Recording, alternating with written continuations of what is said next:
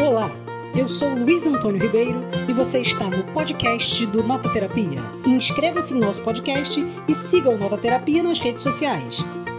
Olá, amigos e amigas do Nota Terapia. Estamos chegando aqui mais um sábado para mais um Papo de Livro. Esse evento celebrado universalmente e que já está sendo avaliado pelo universo para ganhar um feriado. Sim, estão investigando para que o Papo de Livro vire um feriado semanal para que as pessoas possam observar a gente conversando sobre livro e literatura nesse momento tão especial. As pessoas já até riram aqui, olha só. E hoje o nosso assunto é Hermann Hesse. Isso, o grande escritor alemão Hermann Hesse, da primeira metade do século XX. E a gente já quer lançar para você a pergunta: qual o seu livro preferido do Hermann Hesse. Já leu? Sim, não, talvez. O que, que gostou, o que, que não gostou? Acha bom, acha ruim? Gostaria de defenestrá-lo aqui no programa? Fique à vontade para dizer.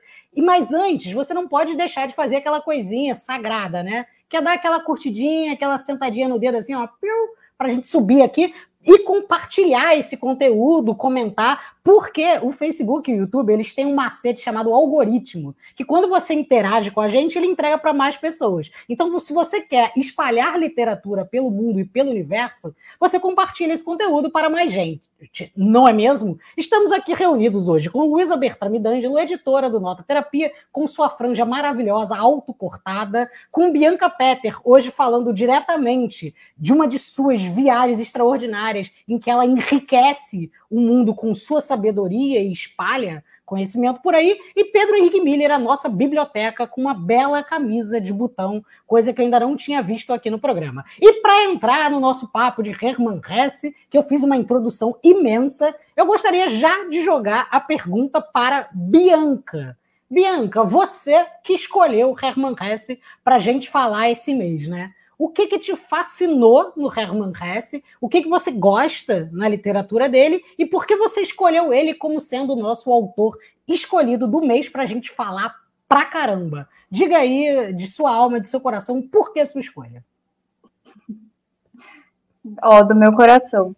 Na verdade, é um motivo bem assim básico mesmo. Eu acho que o Hermann Hesse foi um, era um autor dos poucos autores de literatura que eu tinha livro em casa, né? Não era que não eram livros meus, né? Que eram livros do meu pai. E aí eu achei isso muito interessante, porque meu pai ele nunca gostou muito de ler, ele sempre falava que ele tinha gostado de um livro ou outro na vida, mas aí ele tinha lá é, o Siddhartha do Hermann Hesse e um chamado Viagem ao Oriente. E aí ele falou: Ah, esses dois livros eu tenho porque eu gostei. Aí eu fiquei muito curiosa para saber quais dois livros que ele leu e gostou, né? Eu falei, não, e eu já tinha um, um pé atrás com meu pai, porque ele falou que ele gostava muito de Guarani. Eu falei, nossa, não, não dá. Vamos, é preciso descobrir de, que, de onde vem esse gosto tão peculiar, né? Mas enfim. Aí eu, eu li o, o Siddhartha, eu lembro que na época que eu li, assim, que eu devia estar no colégio, eu, tava, eu fui bastante impactada. Impactada no sentido de. É, eu acho que o Herman Hesse ele tem essa questão de trabalhar bastante um, uma coisa meio de, de, várias religiões ao mesmo tempo, assim, de tra trabalhar esses mitos, esses mitos que são parte de várias religiões e tudo mais. Eu estava até lendo que ele teve uma, uma influência muito forte do Jung, né? E então faz, acho que o completo sentido. Eu lembro que na época, quando eu li o Siddhartha, que é uma espécie de releitura do que foi o Siddhartha é, Gautama, né, o Siddhartha do budismo e tudo mais, eu tinha ficado bastante chocada, porque na verdade é uma leitura mais budista do budismo do que o próprio budismo, digamos, pelo menos na minha opinião, eu achei muito interessante o livro. Mas aí foi isso, né, eu me encontrei com esse autor dessa maneira, e eu li o Demian naquele momento, que eu, eu deixei para falar hoje, e eu acabei não lendo mais do Hesse. Então, quando a gente estava nessa de escolher autor, eu falei: quer saber? Eu vou escolher o Hesse só para ter um, uma desculpa para ler ele de novo, porque faz um tempo, sabe? Mas, assim, esses são os motivos, na verdade, gente. Tá, então eu quero fazer mais uma pergunta para você, porque eu lembro que um dos primeiros contatos mais próximos que a gente teve foi quando a gente tentou pela primeira vez fazer o nosso podcast. Você mandou um áudio sobre o Siddhartha, né?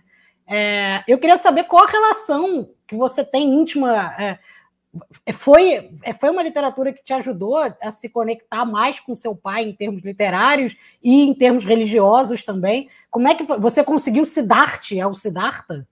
Como é que foi? Então, na verdade, é, eu lembro disso. A gente ia fazer, a gente estava falando sobre o, o, texto do Rosa, né, do Terceira Margem do Rio. A gente ia fazer um podcast sobre isso, enfim. Mas é, aí eu tinha lembrado do Siddhartha por conta da questão do Rio, né, porque ele tem na história uma, um, um, papel importante. E não sei, é engraçado, né? Eu, eu li, eu lembro de ter sido bastante afetada pelo Siddhartha nesse sentido de na época eu, eu tinha muito interesse assim por religiões, mas de uma forma não religiosa, porque eu não fui criada em igreja católica, né, nem nada do tipo. E aí eu, eu, eu, sempre, eu sempre achei muito curioso, e principalmente o Herman Hesse, ele tem muito conhecimento sobre isso. Então, para mim, era uma forma de conhecer também eh, sobre as religiões, mas não de uma forma de direto na fonte, digamos assim, mas de fontes indiretas. Então, era uma curiosidade minha, da minha parte mesmo, sabe? E eu acho que tem bastante isso na obra dele. Entendo. E aí eu queria perguntar para você, Luísa, como é que você vê essa relação toda né, da literatura, que também aparece no Hermann Hesse, em que a gente atravessa, por um lado, imersões ao corpo e, por outro lado, imersões na espiritualidade, né? O, o teu contato com Hermann Hesse te trouxe alguma reflexão nesse sentido? O que, que você diria? Para mim é interessante, né? Ler Hermann Hesse era um autor que eu não tinha muita familiaridade, não tenho tanta familiaridade e a gente chegou até a conversar isso aqui em casa, né? Como eu também tenho pouca ou nenhuma relação com, com religião e com religiosidade, eu até fiquei assim meio preocupada de de alguma forma não conseguir me conectar muito com a história, né? Porque esse, esse é um tema que atravessa vários dos livros dele, né? Não só Siddhartha, né? Mas vários dos livros eles têm essa, ele tem essa conexão, essa, essa vontade de refletir a respeito da moralidade, a respeito do mundo a partir dos dogmas religiosos, mesmo para criticá-los em várias circunstâncias, né? Mas também uh, como uma espécie de ética de vida que faz sentido de alguma maneira para ele, né? Então eu tinha esse receio um pouco, mas na verdade eu acho que para mim o Hermann Hesse é um é um ótimo contador de história. Assim, eu, eu, eu gostei muito da forma como a história vai sendo contada. E aí eu acho que isso vai fazendo a gente se aproximar com essas reflexões dele, mesmo que elas não sejam exatamente as nossas reflexões, a nossa visão sobre o mundo, né? E acho que talvez essa seja uma das coisas mais legais da literatura mesmo, né? Essa, essa possibilidade de, através, de, da, através do contar uma história, você conseguir criar pontos e zonas de contato com pessoas muito distintas, né? É... Então, para mim, assim, foi interessante é, é, conhecer. Fiquei com vontade de ler outras coisas dele. Depois vou, vou deixar mais para frente para falar mais a fundo sobre o livro que eu escolhi trazer hoje. Mas fiquei com vontade de ler mais coisas, porque achei que é uma leitura muito, muito boa de fazer, assim, muito gostosa, apesar de que não é um livro feliz necessariamente, mas é, mas é uma, é uma história bem contada, sabe? Bom, e Pedro, para jogar uma pergunta inicial para você, você não, não sei se você gostaria que eu revelasse, mas você disse que não sofreu grande impacto com Hermann Hesse antes da gente começar. Você quer, antes de avaliar a sua obra aqui no começo, dizer qual foi o seu não impacto? Qual foi a sua a sua sensação para que a gente pudesse, no decorrer do papo, também explorar esse sentimento, né? Porque, afinal de contas, literatura também é aquilo que a gente. O, o que faz ela, o que faz a gente sentir a partir dela, né? Então, fala aí que aí, de repente, até concordo, é, é, é um grande, a grande inquietação que eu também tenho. É, eu pensei em, em, desenvolver isso aqui, assim, porque eu acabei de ler, o meu livro é muito curtinho, eu li o, o é, que é bem curto, bem breve, você lê rapidamente, assim, tem, sei lá, nem 100 páginas. É, não sei, não sei, eu nunca tinha lido nada do Herman Hesse. Eu sempre achei que ele era de um grupo de autores que passou a época de ler, um pouco como o Apanhador no Campo de Centeio, e, e com o Apanhador no Campo de Centeio eu estava errado, porque eu li, sei lá, tem uns dois anos, e eu amei, eu falei, bom, queria ter lido na adolescência, mas não li. E li com 30 anos e foi ótimo. o Herman Hesse, talvez, se eu tivesse lido lá atrás, eu também tivesse amado. Eu acho. Mas eu não sei. Agora eu acho, eu li agora e tive essa sensação um pouco de que talvez a minha época para o Herman Hesse tenha, tenha passado. E eu já ouvi isso de outras pessoas, então talvez eu também esteja só repetindo, mas foi uma sensação que aconteceu, de fato. Assim, eu não, mas eu também não, não desgostei. Eu acho que eu acho que a gente tem que falar né, sobre a nossa relação com, com, com, a obra e com a escrita. Tem que ler outras coisas. Eu só li esse livrinho muito curto, nunca li Damien, nunca li Siddhartha, nunca li O Lobo da Steppe, esses clássicos assim que, que geralmente encantam, inclusive me lembro amigos, né, nessa idade assim de 16 anos, 17 anos, falando: caraca, li um livro do Herman Hesse, mudou minha vida, mudou minha forma de enxergar o mundo, não sei o quê. É, a minha não mudou agora, lendo esse aqui.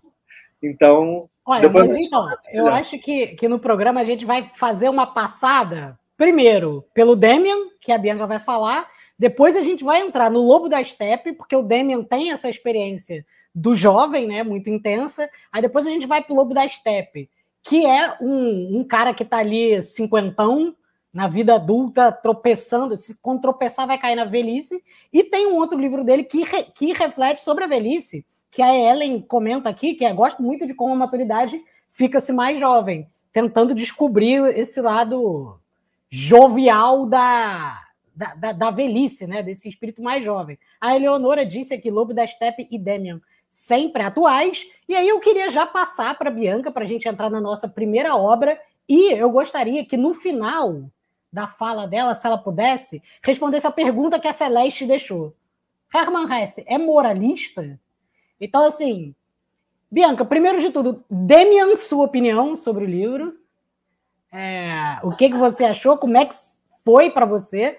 E no final, eu adoro essa cara da Bianca rindo dos meus trocadilhos. É, e no final, você, você, vê que ela ficou um pouco vermelha, ela tá azul do fundo, sobe um vermelho, né? É, e no final, você tenta responder um pouco essa pergunta a partir do Demian, que eu acho que é legal a gente tentando responder a partir das várias obras também, né?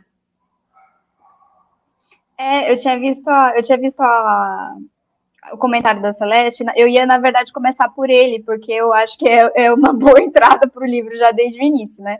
É, inclusive, eu estava dando uma olhada na bibliografia do Hesse, né? E todos os textos, eu acho que o mais antigo de todos que a gente escolheu aqui foi o que o Luiz escolheu, que é o Lobo da Steppe, né? Tanto o Debaixo das Rodas, o Nulp e o, e o Demian, eles são de uma fase bem, é, de uma fase bem primeira do Hesse, assim, né? Eu estava afim de ler o, o Jogo das Contas de Vidro e desistir, porque ele é muito grande, não ia dar tempo e tudo mais, então até, enfim, fica aí uma promessa para eu no futuro. É, mas que nem você falou, o Demi é um livro de início de, né, assim, livro, como que a gente fala mesmo, né, de, de crescimento, né, como que chama? Coming of Age, eu esqueci, digamos, se a gente definisse o gênero, né, ele conta de formação, um, né? De formação, isso, exatamente. Ele, ele é bem um desse tipo de romance, e, e também alguns críticos colocam esse romance como justamente um ponto de virada para a escrita do Hesse, assim, né, é o que eu não sei porque eu não li, mas é só uma informação aí para quem souber mais. E a história é sobre um personagem, esse é um garoto que na verdade é um é homem que está narrando a sua infância, seu, sua juventude, assim, é, e contando a história de como ele conheceu um garoto um pouco mais velho que ele, chamado Max Demian. É, esse, esse homem, né, se chama Sinclair, que eu acho um nome muito bonito. Não sei, eu estava pensando nisso enquanto eu li o livro. É, e ele, ele vai contando, assim, a, essa, a juventude desse Sinclair, de si mesmo, né? E sempre com um certo distanciamento, assim, né? Esse distanciamento da pessoa mais velha que olha para trás e fala: Olha só, meu Deus, olha como só que eu era.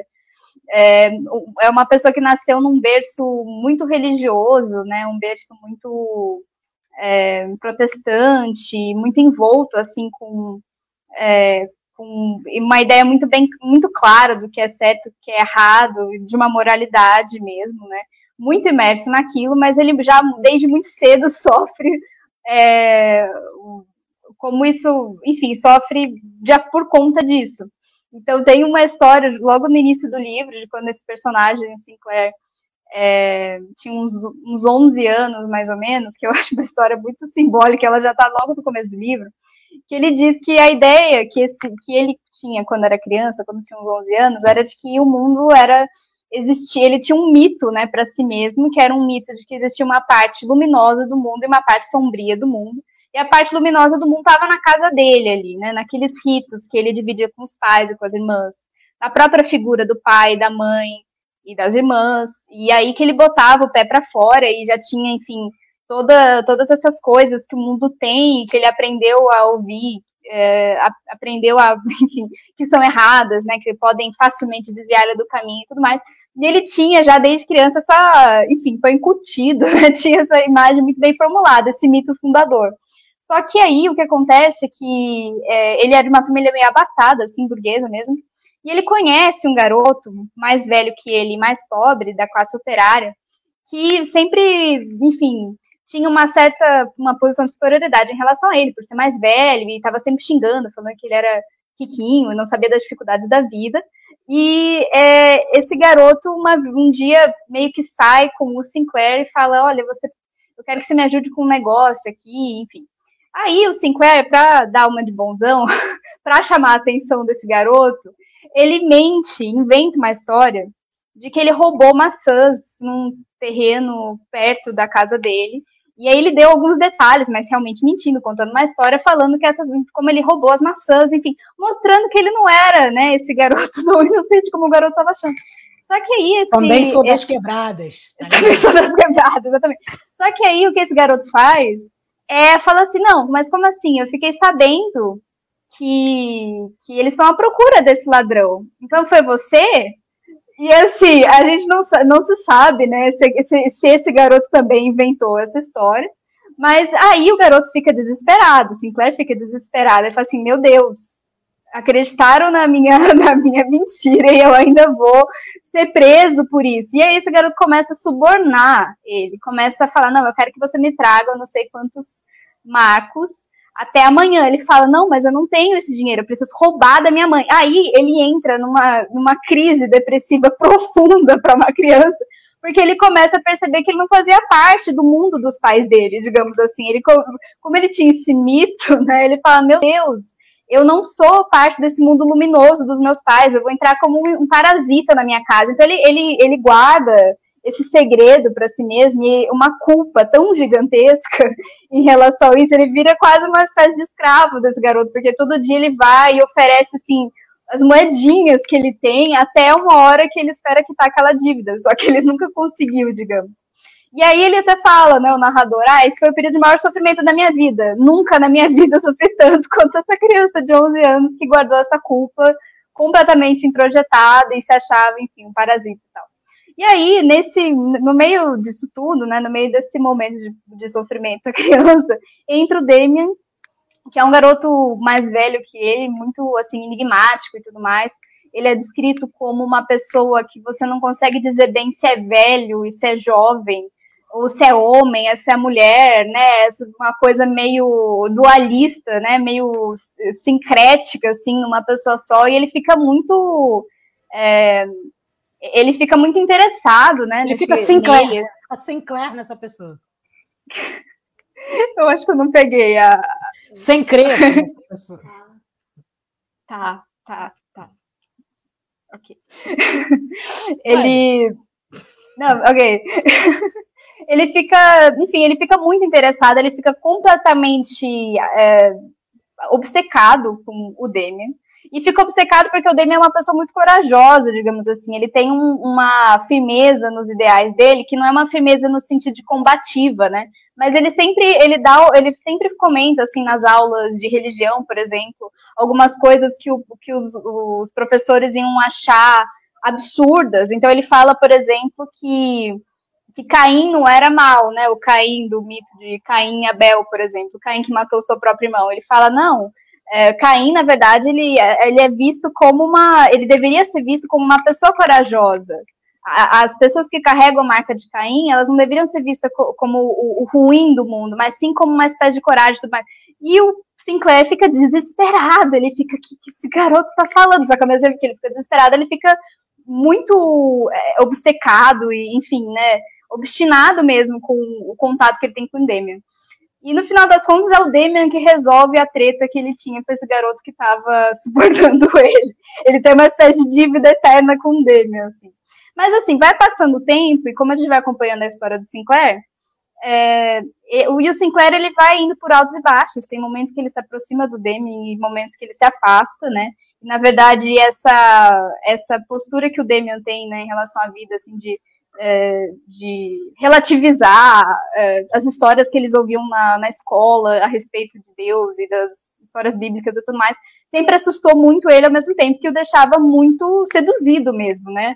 É, eu, a, a, relação que ele tem com o Demi é uma relação que, na verdade, ele tem uma, sempre muita angústia relacionada a ela, porque ele traz uma ruptura nesse sistema meio binário que o, que o Sinclair tinha da vida, do mundo sombrio, do mundo claro, do, das pessoas boas, das pessoas ruins e tal. E a história vai indo mais ou menos nesse sentido, né? Tem um momento que o Sinclair cai na bebedeira, assim, tipo, começa a, a ser o. A, para, para de estudar, né? Começa a ser aquela pessoa, digamos que.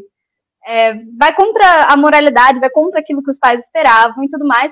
Só que ele sempre teve aquela sombra do Demian, digamos assim, dizendo que, na verdade, aquilo que ele está fazendo não é necessariamente ser uma pessoa ruim.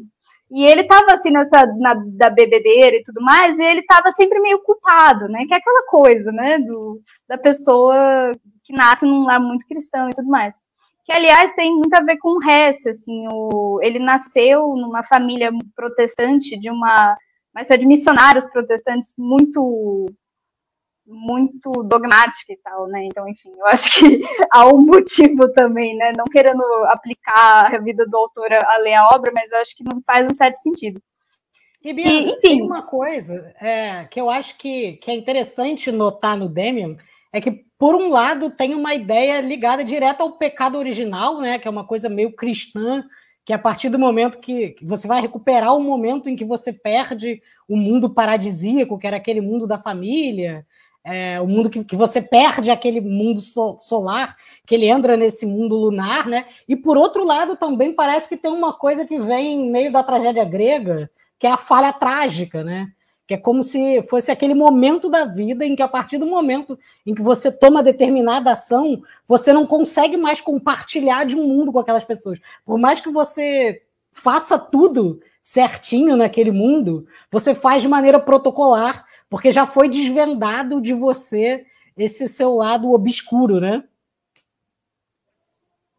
Sabe que isso casa muito bem com algo que eu ia, que era um trechinho do livro que eu ia ler, rapidamente, porque em um determin, o, o, o, Sinclair ele passa pelos problemas da vida dele, ele guarda, ele guarda essa questão que ele tinha com esse garoto que estava subornando ele, como se fosse um grande segredo fatal mesmo, assim, como algo que, inclusive, diferenciando, ele querendo uma ruptura completa com a família dele, né?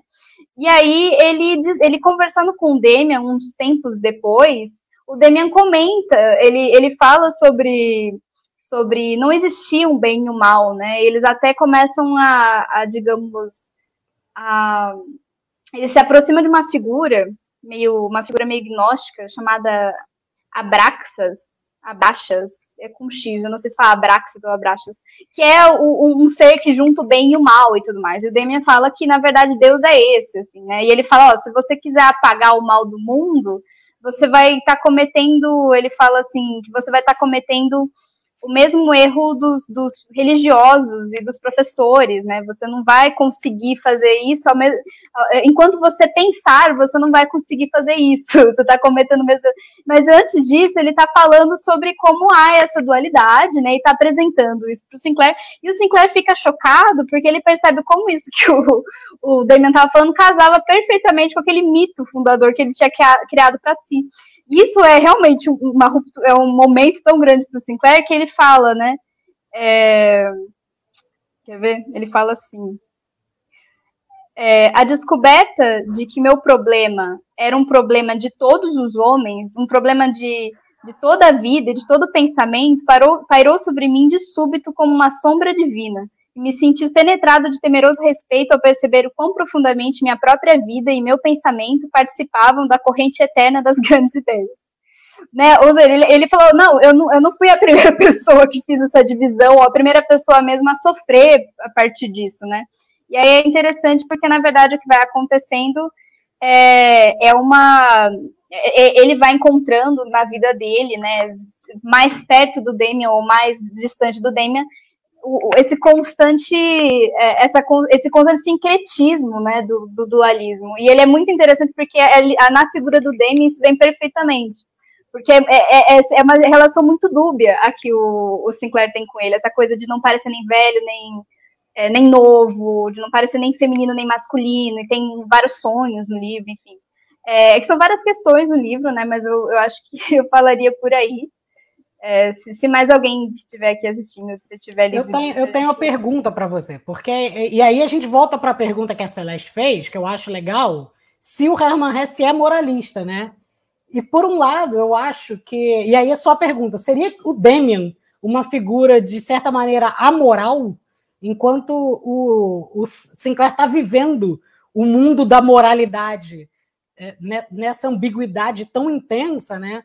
E aí eu acho interessante a gente pensar nessa disputa que ele tem, porque o próprio pensamento religioso, e por isso que eu gosto dos escritores religiosos, eu tenho sempre uma, uma queda para os escritores, principalmente os católicos, que tem na imagem do Jesus Cristo ensanguentado quase um objeto fetichista de prazer e dor ao mesmo tempo. Isso é uma coisa que eu acho muito fascinante, porque tem também essa figura dos proscritos, né? É, a, a, Bíblia inteira é feita desses seres proscritos. Começa com o Caim, e aí depois você vai ter o Judas, que é, que é, que é tipo, talvez a maior vítima da Bíblia. Você tem Jó, que é um, um desgraçado que fica apanhando igual um desgraçado sem motivo nenhum, né? É só alguém que fica ali sofrendo pra caramba. Então, é, essa fascinação que tem, eu acho que talvez o, o, o, Sinclair se sinta mais religioso quando ele cai no mundo sombrio, porque ele se encontra como um filho pródigo, como a, a, a ovelha arrependida, é, que precisa ser resgatada desse mundo, do que propriamente quando ele estava só no mundo solar, né? E aí ele é um moralista, não é um moralista? Quem é Demian, afinal de contas? Quem é Hermann Hesse? Olha, eu falaria que nem o Damien deixa de ser moralista, digamos assim, não por uma questão, mas ele tá sempre muito se opondo ao moralismo, porque assim, você estando numa, eu acho que assim, estando na, nesse ambiente que eles estão, que é um ambiente muito religioso e tudo mais, é tão difícil você escapar do moralismo, né? Eles estão o tempo todo discutindo e mandando driblar, mas é muito impossível, digamos. O que não deixa de ser interessante. É muito interessante porque toda vez que o Sinclair falou muito bem no negócio do filho pródigo, porque é exatamente essa palavra que ele usa. Quando ele, ele, ele resolve aquela questão com o garoto no começo do livro, a questão do suborno, ele, ele, ele começa, ele volta a ficar saudável, porque ele, começa, ele passava mal, ele tinha dores de cabeça, e ninguém sabia o que ele estava sofrendo. E aí ele volta à, vida, né? Volta a ficar alegre e tranquilo, e é como se ele estivesse voltando para casa, como um filho pródigo mesmo, né? Mas assim, é, eles estão o tempo todo imersos nessas discussões, né? E todos muito. É, é, é muito. É, é, bem inescapável, eu acho. Só que é, é interessante essa questão do esse dualismo, no sentido que assim é, vem sempre uma vontade muito grande de submissão quando tem algo que parece substituir o que veio antes, né? Então, assim, às vezes ele, é, em relação ao Demi, ele fica incrivelmente submisso, é, é maravilhoso, né? Porque ele, ele é, não que ele tá trocando uma coisa por outra, mas ele tem a figura do Demi, depois tem a figura da mãe do Demi, Freud explica. É, tem altas influências de Freud, mas é, tem, é muito interessante, porque essa, essa coisa que é um constante controle, controle, controle, ou tentativa de se autocontrolar, mas ao mesmo, ao mesmo tempo de se, se entregar às outras pessoas, o que as outras pessoas acreditam e falam, não, isso com certeza é o correto, é, né? Perfeito, Bianca. Olha, então a gente pode pensar, eu, eu, eu fiquei até pensando que o Hermann Hesse passa pelos por dilemas próximos do pensamento barroco também, né?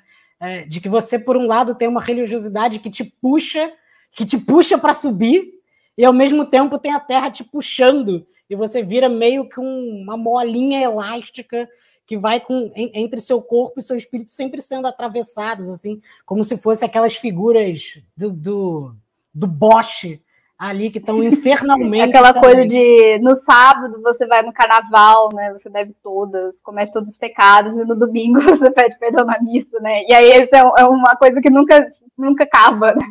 É bem é, isso. Então, aquela culpa, né, daquela pessoa que, que se masturba, mas tem uma imagem de santa na, na mesa de cabeceira.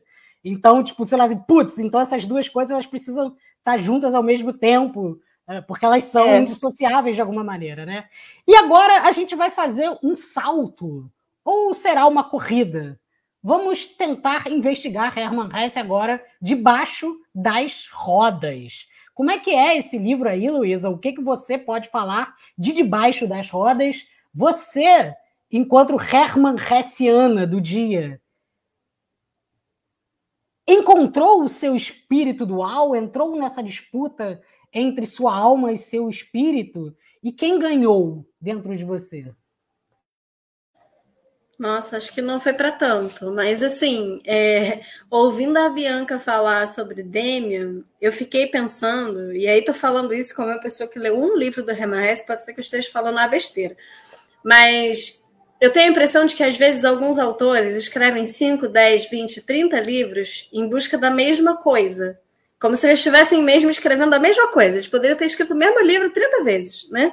E isso não é uma crítica, não é um defeito, né? Eu acho que às vezes acho que tem temas que são tão é, tão intensos para o autor que ele busca esse tema constantemente. Me parece que para o Hermann Hesse essas questões vinculadas à moralidade cristã, ao quanto ele é apegado a elas, mas ao mesmo tempo entende elas no seu processo histórico complicado, complexo, é, duro, difícil, que promove uma vida muitas vezes muito cheia de sofrimentos e de angústias, né? Me parece que esse é um tema é, muito muito caro a ele e que ele está investigando de várias formas em vários livros, né? Porque enquanto a Bianca estava falando de Demian, eu praticamente poderia dizer que ela está falando do Debaixo das Rodas. É, não porque é a mesma história, porque não é. é. Debaixo das Rodas, inclusive, foi escrito antes de Demian, foi escrito antes de Siddhartha, mas é, foi escrito em 1906. Mas é também um romance de formação em que a gente acompanha um jovem que vem de uma cidade super bucólica, interiorana, e nessa cidade ele de alguma forma começa a sentir que ali não tem não tem espaço para o que ele quer para a vida e ele quer se diferenciar de todas aquelas pessoas que ele entende como sendo medíocres, né, mesquinhas e, e, e mundanas demais. E aí ele se dedica fervorosamente a passar no teste para entrar no seminário né? Porque ali naquele contexto você tem a opção, se você tem dinheiro, de ir para uma universidade, mas se você não quer sair da escola e começar a trabalhar e você quer é, continuar os seus estudos de alguma maneira, o seminário é o caminho, o único caminho possível, né? Então, é, é uma relação que ele tem com, a, com o seminário que não necessariamente é, uma, é do tipo eu quero ser padre, mas o seminário acaba sendo o, caminho que ele tem para continuar estudando e se diferenciar. E ele tem assim uma, uma ambição muito grande de ser sempre o melhor, de ser sempre o primeiro, de ser sempre mais inteligente, alcançar mais do que os outros, em especial nessas pequenas cidadezinhas de onde ele vem. Né? É, e da mesma forma como em Demian, é, o livro, vou até mostrar aqui a capinha dele, que eu acho que eu gosto muito dessas edições da civilização brasileira, que infelizmente não temos mais. Eu vi que tem outra edição desse livro, mas eu não gostei da capa, apesar dela ser bem modernosa, não sei. As capas são horrorosas, né? Assim, tem uma coisa que às vezes é, pode ser por uma justificativa meio comercial, mas é, às vezes eu acho que coloca uma coisa que, sei lá, devem a partir de estudos, sei lá, o que achar que as pessoas querem ver na capa, e aí uma coisa meio colorida, meio não sei o quê. Eu acho sempre às vezes pioram as capas, às vezes já tinham capas que já eram até Sim. apelativas, bonitas, não digo nem dessas que são muito antigas, mas, mas vai piorando, não sei. Vai. Vão ficando feias por outros motivos, né? É, pois é. Estão buscando uma coisa muito longe, já, já tem ali, a, a obra já tem um apelo, a obra já vende, não sei o que, que você quer vender talvez vender ainda mais, né? sei lá, mercado editorial. Sim, é verdade isso. E para mim é isso. Eu sou uma pessoa que eu não tenho vergonha de falar que para mim capa é importante. Também, Odeio pra... livro com capa feia. Não, um livro de capa horrível, Mas... eu nem quero ler. Mesmo. É, pois é. Pois é. Teve Inclusive, um né? É, era, era, essas edições que, a Lu, que nem a Lu mostrou, tem muitas, porque ele virou um best-seller, tipo, nos anos. Na, na, época que, que teve um movimento hip e tal, tipo, o resto começou a ser, tipo, muito lido, né? Que, é, que nem essa que o Luiz está mostrando. Então, tipo, tem muitas edições dessa. Gente, para mim podia fazer a mesma edição, assim, até hoje, não tinha problema. Podia, linda. Mantém essa capa. Edição, sei lá, 25, mas tudo bem. Eu queria só fazer um, um parêntese, porque a minha capa do Lobo da Steppe é impressionante. Eu vou até subir aqui, porque parece que tem um pãozinho de queijo de cabelo. Olha como é que é. Não parece um pãozinho de queijo com cabelo? É, Olha aí, gente. É curioso. Nossa. E o pior é Essa é a capa mais peculiar do Lobo da Steppe. E mais interessante também que eu já vi. Eu gosto, eu gosto também. Eu gosto pra caramba, mas não parece um pão de queijo com cabelo. Parece um biscoito. Parece um emoji de lua. Parece um, Isso que eu ia falar, o emoji de lua. Era exatamente o que eu queria dizer. Eu só lua, talvez seja Que por acaso é o Aécio Neves, né? O Aécio Neves. É o Aécio. com aquele cabelinho de juiz. E é o Aécio Neves com aquela cara. É, com cabelinho é a la Shakespeare, Exatamente. Pois é. Mas vamos voltar para debaixo das rodas. Vamos, vamos voltar para o debaixo das rodas, que tem então essa capa que infelizmente não é a Lua barra Aécio barra pão de queijo com cabelo de juiz, mas eu gosto dessa capa, eu acho ela interessante. E já vou, vou, vou retornar para o título depois. Mas então a gente tem essa, essa figura desse rapaz, né, que quando chega no seminário, ele passa a entrar em contato com experiências e pessoas de lugares muito diferentes de onde ele vem, né? Então eu acho que esse, esse choque de realidade que na trajetória de um jovem que está tentando descobrir o seu lugar, descobrir quem ele é, descobrir o que, que ele pode oferecer para o mundo e o que, que o mundo pode oferecer para ele, sempre gera uma série de conflitos e uma série de, de movimentações né, internas e externas. Né? Então, conforme ele vai identificando os rapazes que dividem o dormitório com ele, de onde eles vêm, são pessoas diferentes, com valores diferentes. É, ele mesmo vai entrando em contato com as suas próprias, com seus próprios desejos e com a sua formação e com a sua percepção do mundo, né? E vai gerando uma série, uma, vai, vai fervilhando um monte de questões, né? o que seria totalmente razoável para o processo da adolescência para qualquer um, né? Mas quando a gente bota essa dimensão da moralidade, da religiosidade, né? O fato de se passar num seminário, é, isso vai intensificando muito essa, essas descobertas de outras formas de vida, de outras formas de ser, né? Então, por exemplo, ele conhece um dos rapazes que, que divide o dormitório com ele, que é um poeta, assim, ele ele tá cagando para estudar, para fazer o que, o que as, as disciplinas mandam. Ele quer se deleitar na maravilha poética de Homero. Ele não quer entender Homero na sua forma, na sua formalidade. Ele quer viver.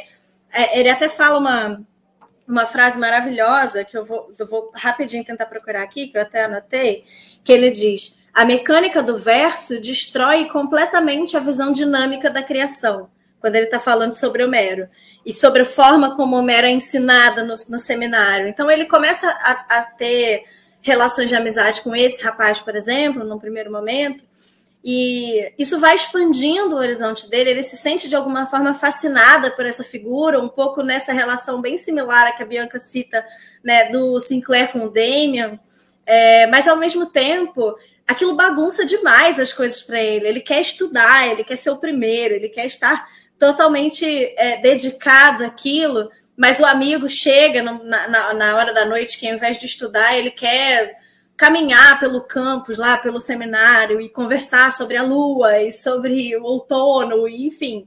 Né? Então ele vai ficando cheio dessas contradições né, que, que vão se apresentando para ele.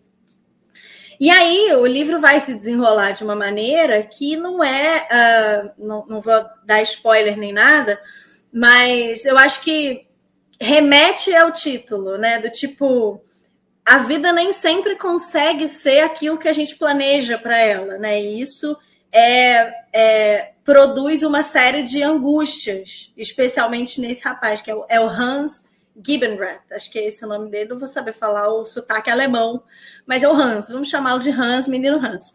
Então, é, quando a gente pega o título, né, tem um momento no início do livro que o pai dele fala para ele que ele precisa tomar cuidado com a carruagem se ele não quiser ficar preso debaixo das rodas. E essa é um pouco a imagem de como a vida vai ser para esse rapaz, né? Então, o tempo todo, ele quer estar tá perto da carruagem, ele quer estar tá perto do movimento, mas é, há sempre o risco de você estar perto demais e acabar atropelado, né? E aí isso vai se desdobrar em vários aspectos.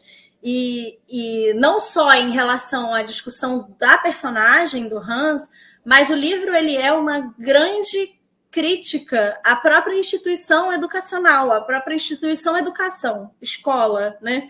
Tem até um momento que eu separei aqui para ler um trechinho que é o Hermann Hesse escrevendo, mas poderia ser Foucault ou Goffman dizendo sobre instituições totais e a função de controle da escola na, na contemporaneidade. Ele diz assim: o dever da sua profissão e da missão que lhe foi confiada pelo Estado é dominar e exterminar na criança as forças rudes e anárquicas de seus instintos primitivos, controlar os desejos naturais e convertê-los em ideais reconhecidos pela sociedade. Muitos que hoje são cidadãos respeitados por suas atividades construtivas ter-se-iam tornado, sem os esforços da escola, em meros inovadores impetuosos, desregrados, estéreis, sonhando com obras que jamais poderiam realizar. Sem a escola, haveria sempre neles algo selvagem, inculto, perverso, disposto a atear um incêndio sem saber como extingui-lo. O homem, tal como a natureza o cria, é algo imprevisto, opaco e perigoso. É o rio que irrompe, caudaloso, do seio de uma montanha, e se não lhe for traçado um curso, se não lhe impuserem represas, alagará campos férteis, destruirá casas e vidas, acabará se perdendo, cego e extenuado, antes de atingir o mar. É uma floresta virgem que tem de ser clareada e limpa, a que tem de ser tratados limites para que não invada as terras de cultivo e abertos caminhos para que quem a penetre não se perca na desordem, nos charcos traiçoeiros e na crescente podridão. Assim é a escola. Tem de quebrar, vencer, subjugar e restringir as cegas energias do homem natural é seu dever convertê-lo em membro útil da sociedade, segundo os princípios consagrados pelas autoridades, e, desper e despertar no jovem a seu cuidado as qualidades cívicas cuja instrução é coroada pela disciplina da caserna. Então, é, o livro todo ele é realmente assim um tratado uh, questionando a função social da escola, né? E de todo e de todo o processo de controle por parte do Estado. E como isso se dá dentro de um seminário, você tem ali mesmo uma conjunção de vários elementos dessas instituições estatais de controle, né? A escola, o seminário, a religião, tudo ali no mesmo movimento, que é esse movimento da carroça que atropela e você morre debaixo das rodas se você não tomar cuidado, né? Luiz, queria falar alguma coisa? Queria, eu queria que não só fazer um trocadilho, mas como aprofundar uma discussão, porque eu acho que o interessante do Hermann Hesse é que todas essas discussões é, a respeito das instituições, das moralidades e de tudo isso que está envolto a partir dessa imagem do embaixo da roda, é, ela é muito forte, né? E o que eu acho que é muito forte é que todas essas instâncias sempre nos livros dele recaem sobre os indivíduos, né? são indivíduos profundamente atormentados por essas coisas. E, e eles não são atormentados porque sabem se elas estão erradas ou se elas estão certas. Porque eles entendem que elas existem, sentem é, nelas movimentos que inspiram esses seres a algumas determinadas coisas, se sentem inspirados por essas instituições, mas ao mesmo tempo sentem que grande parte dos problemas das vidas que eles vivem também fazem parte disso, né? São essas próprias instituições que dão uma banda neles e, e, controlam o corpo, e controlam os desejos, e controlam os impulsos, né? E aí, quando a gente vai ver o menino Hans, o menino Hans, a gente sabe que queria viver na carruagem, mas Hans é um ser do pântano, né, Lu? Nossa, coitadinho do Hans aqui, virou sapo no meio desse, dessa conversa.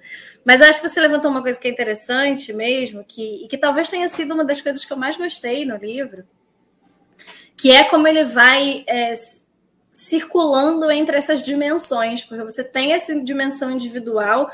Quando eu disse no início que eu acho que o Herman Hesse é um bom contador de histórias, eu acho que tem a ver com isso.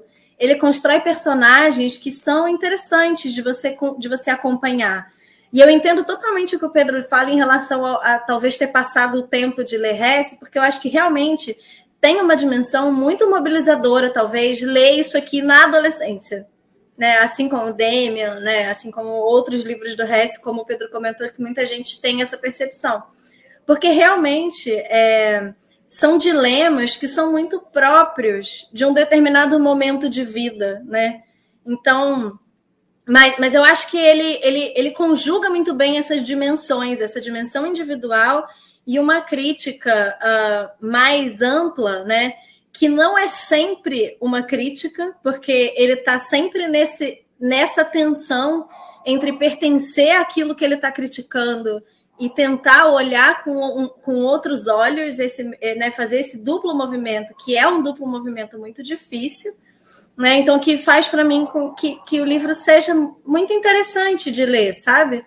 E aí, antes só de finalizar minha fala, queria só puxar aqui o comentário da Patrícia, a Paty, minha querida amiga que trabalha comigo, psicóloga, professora maravilhosa, que lembrou de um texto da Cecília Coimbra, que é também uma das psicólogas mais importantes que a gente tem no Brasil, que sobreviveu a torturas da ditadura militar e é uma pessoa assim sensacional.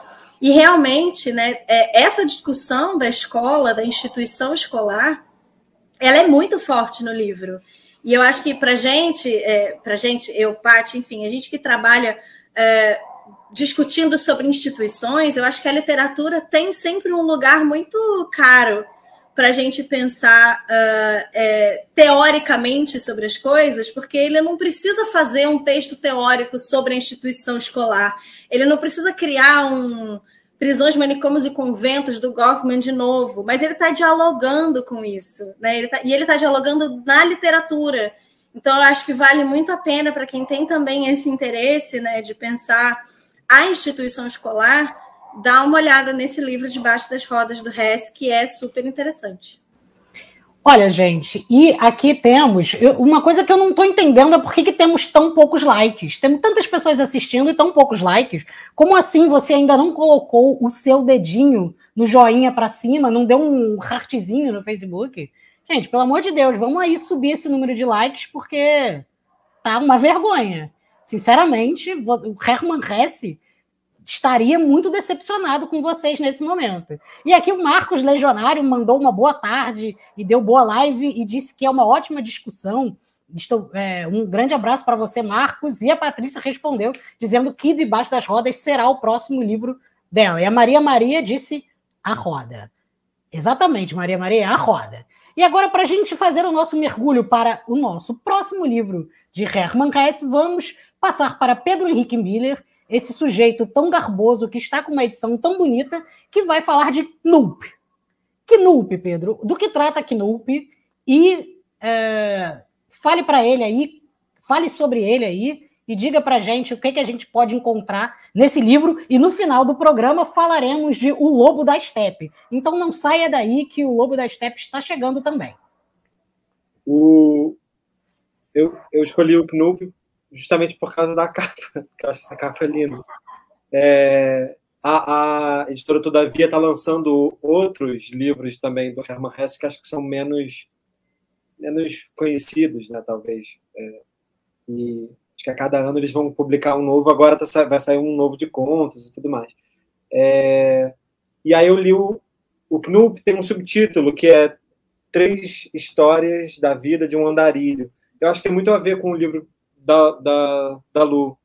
É, o Knup é uma, um, uma espécie de hippie é, antes do movimento hippie. Ele, o livro é escrito em 1915, mas ele se passa, começa em 1890. É, e aí são três episódios, né? Então, o primeiro episódio é, é, se chama Início da Primavera, o Knup é jovem, o segundo é meio, meio de vida, né? Assim, é, o segundo momento se chama é, acho que é um encontro com Knup, Minhas Memórias de Knup, e o terceiro momento se chama O Fim. Então são como se fossem três, um tríptico né, da vida do Knup, assim, Knup jovem, mais ou menos, e já mais velho. Só que o Knup é, é, um mandarilho, uma espécie de eremita, assim, mais ou menos. Só que, só que ele é muito. Ele é muito educado, ele é muito calmo. É, e ele tem esse, essa escolha de vida que deixa as pessoas muito nervosas. Ao mesmo tempo, ele é muito bem recebido. Ele começa essa primeira parte, ele sendo recebido por um é, peliceiro, um, um, um, cara que trabalha com, com é, curtindo né, peles de animais. E o Knup, ele meio que conhece, como ele, como ele não tem nada fixo, ele conhece um pouco de todas as artes, então ele entende um pouco de de fazer processo do, do peliceiro, ele conhece um pouco do, do processo de, de ser ferreiro, de ser. Então, é aquele que de tudo sabe um pouco, mas também não se fixa em absolutamente nada. E todo mundo, depois, no segundo momento, é, é, a narrativa muda para uma, uma primeira pessoa, e aí é um amigo do Knup contando desse encontro dele com o Knup. E no terceiro momento é um médico que também encontra ele. Então é sempre o Knup também encontrando alguém. É sempre ele sendo visto por alguém. E esse alguém sempre pergunta para o Knup sobre as escolhas dele, do tipo, né, que legal você, é, é, aquilo movimenta a vida burguesa de cada um desses desses camponeses é, com, com funções meio bem delimitadas, né, com escolhas de vida tradicionais, ter uma família, ter um filho, ter uma profissão. E o Knup é uma pedra um pouco nos sapatos todos eles, ao mesmo tempo ele é um pouco de lufada de ar que traz para eles a possibilidade de não ser aquilo que socialmente eles acreditam que eles precisam ser. Então o, o é um pouco uma alternativa.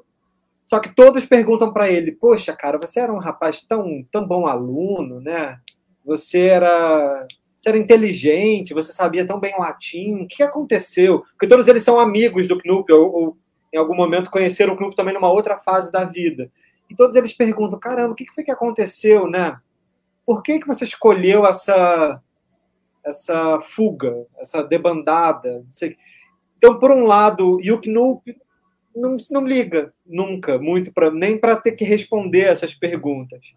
Ele, ele só acredita que a vida é isso, a vida não importa muito bem. Assim, você poderia ter escolhido uma coisa, como poderia ter escolhido outra, ele prefere não ter escolhido nenhuma nem outra. Então ele vive dessas deambulações, ele vive literalmente andando, ele não ele é uma espécie também de, de, de cigano, sei lá, que, que, que precisa Hobo. que precisa também um pouco de viver da ajuda dos outros, então de certa forma também ele só pode sobreviver porque as outras pessoas são boas com ele e dão uma sopa, dão um pão, dão uma casa, dão e tem uma coisa que eu achei muito bonita, isso eu amei muito, é que ele carrega uma biblioteca particular. E a biblioteca particular dele não é necessariamente de livros. Ele lê os livros das pessoas, das casas onde ele vai acaba parando, mas ele lê recortes, ele lê pedaços de coisas. Então ele guarda recortes de uma revista, ele tem uma figura da Eleonora Duse, que é uma, uma, uma, uma atriz, então ele, ele, ele, ele quer aquela imagem da Duse, é um pouco a imagem também da, da amada ideal, e é uma imagem que ele guarda e abre e olha tantas vezes que ela está toda engruvinhada, é um recorte de revista todo amassacrado, e ele toda hora mostra essa, essa imagem, aí lê um recorte, e ele guarda pequenos poemas que ele vai escrevendo, e toda hora ele canta uma, um pedacinho de música, ou, ou, ou escreve com, com como dá um pedaço de um poemete, e todos os poemas são meio ruins, na minha opinião. É, é, são os poemas meio baratos, assim, meio vagabundos, mas eu achei isso, isso, isso é bonito, assim, no livro. Só que o Knup tem essa visão meio também plácida das coisas. Ele gosta de observar pequenos acontecimentos, de uma flor, de um pássaro. Ele vê, ele, ele se apaixona muito pelas donzelas. Então, nessa primeira parte que ele está lá com o peliceiro, ele se, ele se apaixona por uma vizinha que está ali, uma camponesa uma, uma, uma moça que está trabalhando na casa de uma vizinha, na verdade. Aí ele chama ela para um date. Só que esse date é um date meio relâmpago, eles só podem ficar por um dia, porque o Knup no dia seguinte ele já tem que ir para outro lugar, entendeu? Ele não consegue fincar raízes. E todo mundo fica muito incomodado com isso o tempo inteiro. Inclusive o próprio Knup, porque ele sabe dessa condição dele também. Então, por exemplo, ele sente um negócio por essa moça no começo do livro. E aí ele sabe que aquilo ali só pode ser um date. Mas no final do livro, na terceira história, você vai entender um pouco por quê. Porque ele diz que ele teve uma, um primeira, uma primeira paixão e uma moça que deu meio que um. Uma, prometeu para ele ficar com ele e depois não quis mais. Então você pode interpretar essa, essa deambulação dele um pouco a partir desse momento decisivo, porque ele teve uma decepção amorosa, então nada mais valia a pena. Esse momento de juventude foi muito fundamental. É... Num segundo... Pedro, a Maria Maria perguntou aqui, falou para você falar um pouco sobre os problemas de álcool e angústias. No Knup? Não sei. É, falou que foi o primeiro livro que ela leu dele. Entendi. É, o Knup não, não tem nenhum problema com álcool. É, pelo menos isso não aparece. Pelo contrário, ele é muito comedido. Ele é. Ele é ele bebe, mas ele bebe na medida que ele sabe que ele não vai ficar maluco. Ele, ele dança, ele sai para dançar, mas ele, ele, ele é uma espécie de. É uma, é uma espécie de. Ele antecipa a contracultura, mas ele também não é um, um porra. Ele é um porra louca também do século XIX, entendeu? Uhum. Eu acho que tem uma, tem uma diferença também. Ele é um. Ele não chega a ser tão roqueiro, heavy metal. Ele é um pouco ao mesmo tempo, eu acho ele muito correto. Assim, ele, ele se eu, eu, penso no Walt Whitman, por exemplo, no século XIX, e essa relação meio cosmogônica do Walt Whitman com as coisas, inclusive com o sexo, né? Meio, meio panteísta, meio é, meio pansexual, se interessa sexualmente por tudo. Eu acho o, o, o Knup até meio casto, porque ele, por mais que ele se apaixone por, por essas moças, ele se apaixona de uma forma meio é, é, é, meio romântica, assim, é, é, ele não sai transando com todo mundo, entendeu? É, é, é, bem comedido, ele não sai, ele não fica trêbado. É, é uma coisa meio meio monge, entendeu? É meio, é meio olhando as coisas e também guardando. O que lembra o Siddhartha pra caramba, né? O Siddhartha também é esse cara que vai deambular pelos lugares para poder certo. encontrar coisas que às vezes ele nem sabe direito o que, é. O Siddhartha queria sabia o que ele estava procurando, o Knup não necessariamente, né? E aí, quando eu fui ler esse livro, achando que eu ia encontrar nele também um pouco, porque ele, ele, é, ele é um pouco influente, ele influencia a geração beat, né? Influencia, tipo, Kerouac, influ... e eu fiquei achando que eu ia achar um pouco mais de porra louquice também. Assim, no, no, achei que o, o Knup fosse ser um pouco mais também um mau exemplo. E eu acho ele muito um bom exemplo, entendeu? O tempo inteiro ele é meio um bom exemplo, mesmo sendo aquele que, de certa forma, faz com que o, o médico, o peliceiro, todas as, as, pessoas com funções lá dentro de uma burguesia alemã, de uma cidadezinha, é, é, fiquem nervosos. Então, esse nervosismo é interessante, mas ao mesmo tempo tem uma, umas falas bonitas. Assim, é, tem uma hora que ele fala assim. É, ele fala: Olha, muitas vezes eu penso, ele fala para esse amigo no segundo momento. No segundo momento é um amigo falando que encontrou com ele e que eles estão só ele só fica meio que observa, eles invadem um cemitério ficam batendo um papo ali no cemitério. Então, o segundo momento é só meio que quase com um diálogo, quase um, um embate ali entre os dois. E aí ele vira para esse amigo, e o amigo também pergunta para ele, tipo, poxa, mas você vai continuar nessa vida, só andando para lá e para cá, você não vai fixar nada? Aí ele fala, olha, muitas vezes eu penso que a coisa mais maravilhosa do mundo é, por exemplo, uma jovem senhorita, esbelta, com cabelo louro, mas aí eu vejo que não é verdade, porque aí eu me lembro que tem também as morenas. E as morenas também são muito belas. Também são as coisas mais belas do mundo.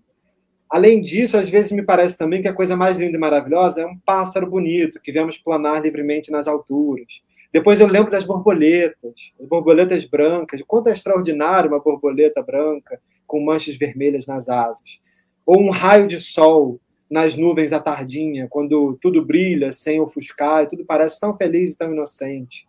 Penso que o mais belo é quando, além do deleite, se pode também pensar o pesar ou o medo. Desse jeito, uma moça bonita talvez não lhe pareça assim tão fabulosa se você não soubesse que é, ela está em seu momento de esplendor, mas logo mais ela vai morrer, ela também vai envelhecer.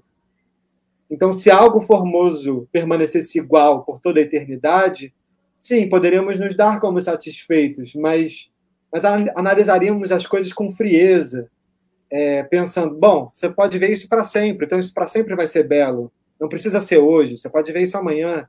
Mas não, quando você sabe que a coisa vai acabar, né, você vê que a coisa está ali, a qualquer momento você pode perder ela. Então é, é, é esse caráter é, efêmero da vida. É algo de pré-socrático, né? Totalmente. E aí ele fala, aí uma das partes que eu acho mais bonitas, ele fala, é, por exemplo, os fogos de artifício. Os fogos de artifício são essas bolas de luzes verdes ou coloridas que sobem no meio da escuridão e aí no momento de auge da beleza ela se curva, mas logo em seguida, e ela é muito bonita, porque logo depois ela já não está mais ali. Então você contempla essa alegria que é muito rápida, mas que ao mesmo tempo dá medo, faz um barulho lá que dá um susto, mas logo depois ela acaba de novo. E você sabe que aquilo é bonito, porque aquilo é muito rápido. E o Knup é um pouco esse andarilho que tem essa vida também efêmera, não se prende, é instantâneo, ele se, se prende só ao que é efêmero, nada na vida dele pode durar, são pequenos casos, pequenos encontros, não sei o quê. E aí, no final da vida, depois no terceiro momento, ele se encontra com um médico, um médico olha para ele e fala: Meu filho, você está muito mal, você está muito doente, você está tísico, ele está já tossindo sangue, ele já está com aspecto horrível, e ele já nem é tão velho assim. É, mas como ele vive sem cuidados, vive sem um lar, sem uma casa, Aí o, o cara fala, bom, você vai. Aí quando ele se vê que ele tá morrendo também, aí é quando ele acho que ele entra mais em crise. Que aí ele fica, bom, é, eu acho que eu devia ter. Acho que todo mundo que, que eu encontrei ao longo da vida tinha razão. Talvez eu devesse ter escolhido alguma coisa. E aí ele encontra com Deus. Na cabeça dele, no meu ponto de vista, né? Eu, ateu, quando ele encontra. Mas é muito bonito, porque quando ele encontra com Deus, ele fala que Deus tem esses dois olhos muito claros. Então parece também um pouco que ele está vendo o sol. Então, é, enquanto ele está morrendo, parece também que ele está encontrando com Deus, sabe-se lá porque pode ser realmente um encontro com Deus, mas também é um encontro meio de consciência. E aí ele, Deus fala assim: olha, mas eu estive o tempo inteiro com você. E você é um pouco eu. Então ele vira meio Jesus Cristo. Porque não só ele está lá com aquela aparência toda meio cabeludo, barbudo, mas ele fala: você Knup. Também é um pouco eu, porque eu estava o tempo inteiro com você. Você fez as escolhas que você tinha que fazer. E daí que essas escolhas não são nada de fixo. Mas eu tô aí com você também. E aí? É... Então, essas escolhas não estavam necessariamente erradas. Então, assim, pode morrer. Ele fala meio no final, assim, pode morrer. Porque tá tudo bem. É... Eu estive aí contigo o tempo inteiro. Então é bonito, assim, fica uma coisa. Jesus.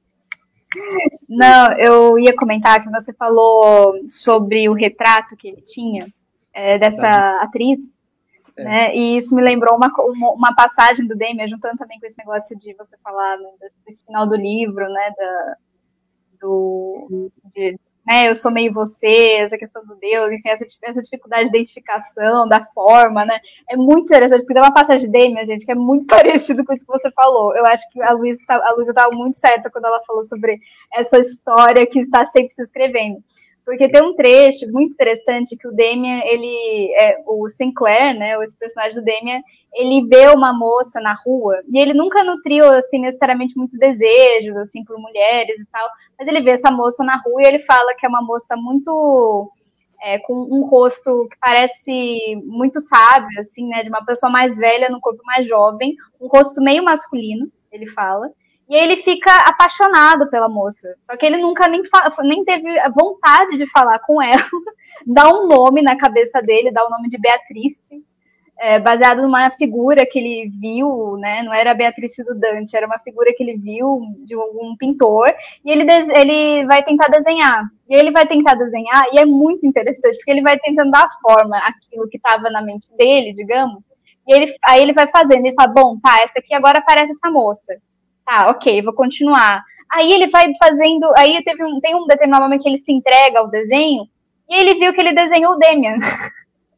É muito interessante, é muito interessante. Então, aí, aí é muito interessante porque vai passando e depois ele fala, não, mas é engraçado porque o Damian também se parece um pouco comigo. E, né, aí fica um pouco isso. Aí depois ele, dá, ele desenha o Damian numa figura meio é, feminina, ele vai fazer um outro desenho, e aí ele vê a mãe do Damian, que era exatamente que nem aquilo que ele tinha desenhado. E aí, gente, vai dando um nó. Porque no final das contas, é um spoilerzinho, assim, mas é só um spoilerzinho. O Sinclair se apaixona pela mãe do Damian. Só que assim, ele, né? Então, assim, como não. Enfim, né? A gente pode pensar várias coisas em relação a como ele se sentia em relação ao Damian, mas ele, ele projeta que na mãe do Damian, ele fala: Meu Deus, essa mulher meu Deus, essa mulher, né? Enfim, é muito interessante, né? Porque ele vai o tempo todo assim, não, mas parece um pouco comigo, não, mas parece um pouco com Demian, não, mas parece. Mas essa aqui é com certeza a mãe de Demian. Não, mas é a Beatriz. É algo profundamente freudiano, mas também homoerótico, né? É, que, é, que é uma atividade típica de, da identificação com esses grandes mártires, com esses corpos, assim, o São Francisco que tira as vestes e dá o corpo. Tem uma relação é, homoerótica também, Sim. né? A própria, todo, toda a relação cristã de que você comer o corpo, né? Você come o corpo do outro. É uma atividade, a, além de antropofágica, é, canibalística, também tem uma, uma, uma coisa erótica, né? Totalmente. A coisa Sim. do, e a própria coisa do martírio, do prazer, e, e do, tem, tem a, a, uma relação muito direta com, com o gozo, mas seria um gozo mais espiritual. Você falou da, da até da masturbação. Eu lembrei da cena do, do do Lavoura Arcaica, que é uma, uma espécie de reformulação do, do, da volta do filho pródigo, mas um filho pródigo um pouco às avessas, né? Assim, é meio forçado a voltar para casa e não volta arrependido buscando ser melhor, né? E, e, não dá certo, é trágico, não é, não é bom. É, mas tem uma coisa do, do, do, do êxtase, do êxtase divino, assim, e o êxtase está relacionado também a uma espécie de de prazer, na, inclusive na dor. É, mas é, é um jovem místico? O Knup é super um jovem místico, só que é um jovem místico também muito das coisas materiais. É muito bonito e acho que isso é, é um pouco como ele vai descrevendo a relação do Knup com as coisas. Como vocês viram, ela é muito muito muito material mesmo. Assim, ele, ele precisa ver as plantas, ele precisa olhar para o sol, ele precisa é, é, é, ver os jardins. Ele vai descrevendo cada é muito contemplativo. Nesse sentido, lembra também um pouco, tem uma novela do Chekhov que é linda, que chama A Steppe. E a Steppe é só uma descrição de um menino que precisa ir até a cidade.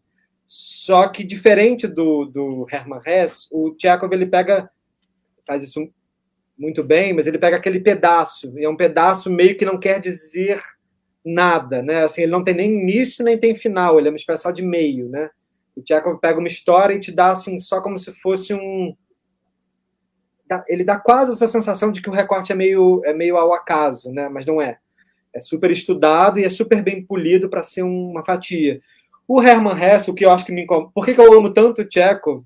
E apesar de achar o Hesse parecido nessa vista meio contemplativa de uma paisagem, de um, de um campo, de uma coisa meio idílica, porque eu acho que o Hesse bota um pouco a moral, como, como fez a pergunta a, a, a nossa amiga, de se ele é moralista. Eu acho que é um pouco para o bem e para o mal. Assim, é, é, o Tchekov eu acho que não tem a moral.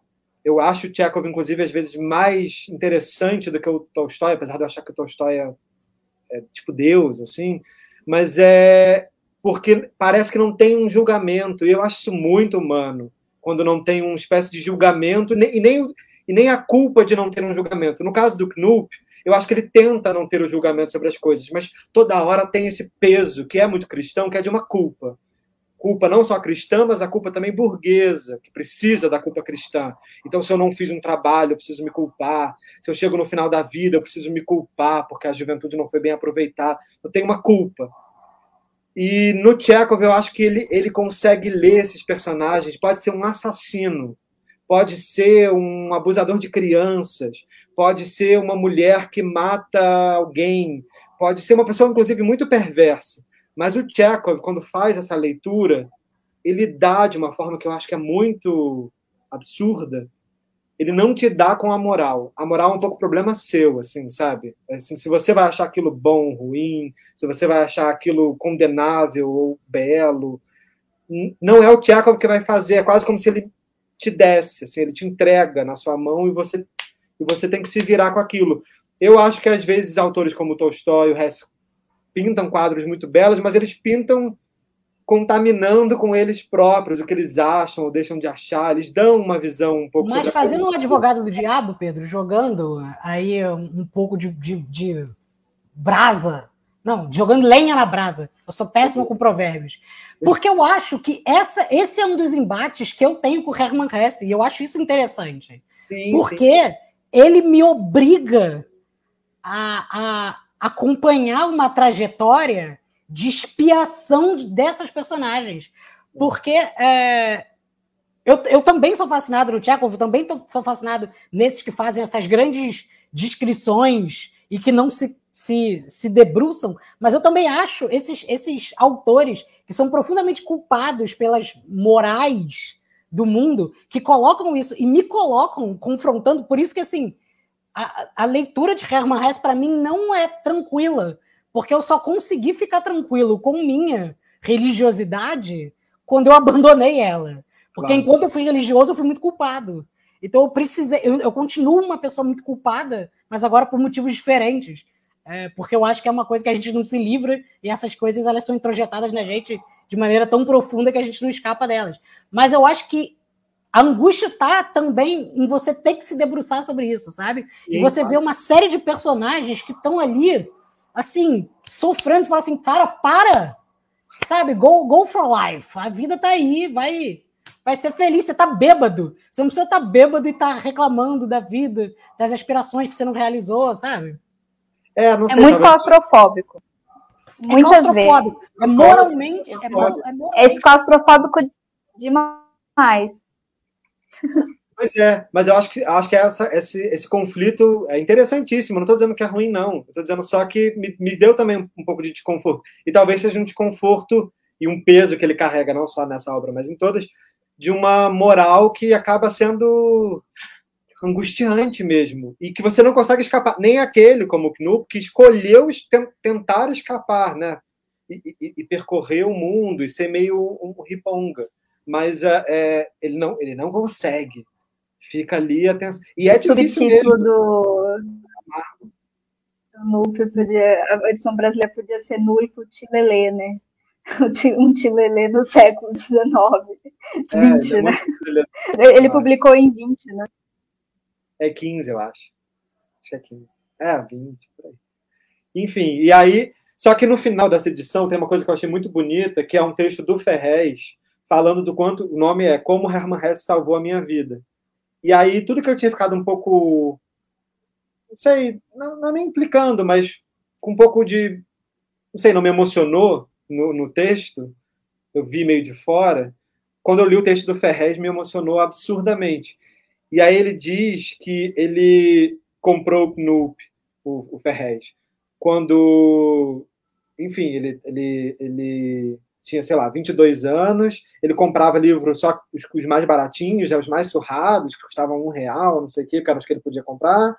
E aí ele, ele fala, inclusive, que já tinha um Tchekov ali na lista, não sei o quê. Ele falou, não, mas esse aqui eu só quero ler quando eu estiver na Alemanha. E aí depois, quando ele viajou com o livro dele, quando ele publicou, sei lá, o Capão Pecado, ele viaja à Alemanha e ele lê o Knupp na Alemanha.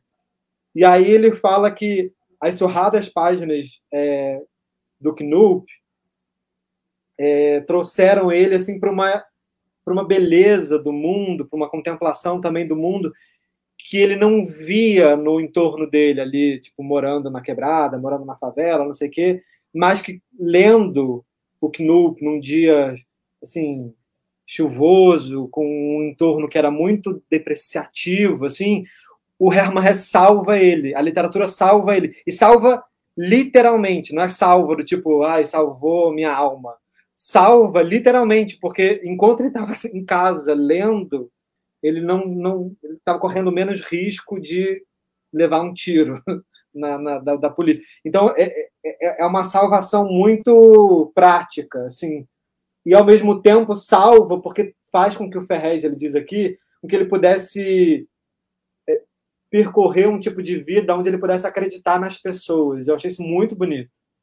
Que aí ele fala é, que ele, ele fala, bom, aí eu fui na Alemanha, eu vi que tinha uma casa que tinha muitos livros e umas cadeiras empilhadas assim na porta. Aí ele perguntou para o tradutor dele lá alemão o que, que era aquilo. Ele falou: Ah, isso aqui é uma casa que a pessoa abre e as pessoas podem entrar e ler livros a hora que elas quiserem. Aí ele fica: Meu Deus, não acredito que isso existe, eu preciso fazer isso no Brasil, lá na favela, preciso levar isso é, é, é, é para onde eu moro, preciso abrir a, a porta de uma casa qualquer e falar: entra aqui, pega um livro, lê, leva para sua casa, senta aqui e lê, passa a tarde na minha casa só lendo um livro. Preciso que as pessoas façam com a literatura isso, assim, como aconteceu comigo. E ele fala: bom, atraía primeiro crianças, porque as pessoas mais velhas não têm uma resistência com o livro. Ele fala: eu até entendo, porque você fala livro com uma pessoa, sei lá, que já está tipo trabalhando o dia inteiro, talvez ela não queira ler, entendeu? Talvez ela não queira largar, talvez ela não possa se dar o luxo de parar e ler. É, então isso trouxe para ele diversos, sei lá, questionamentos, assim, isso, esse final do, do, do, do pós-fácil do Ferrez, para mim, talvez tenha sido mais importante do que o livro.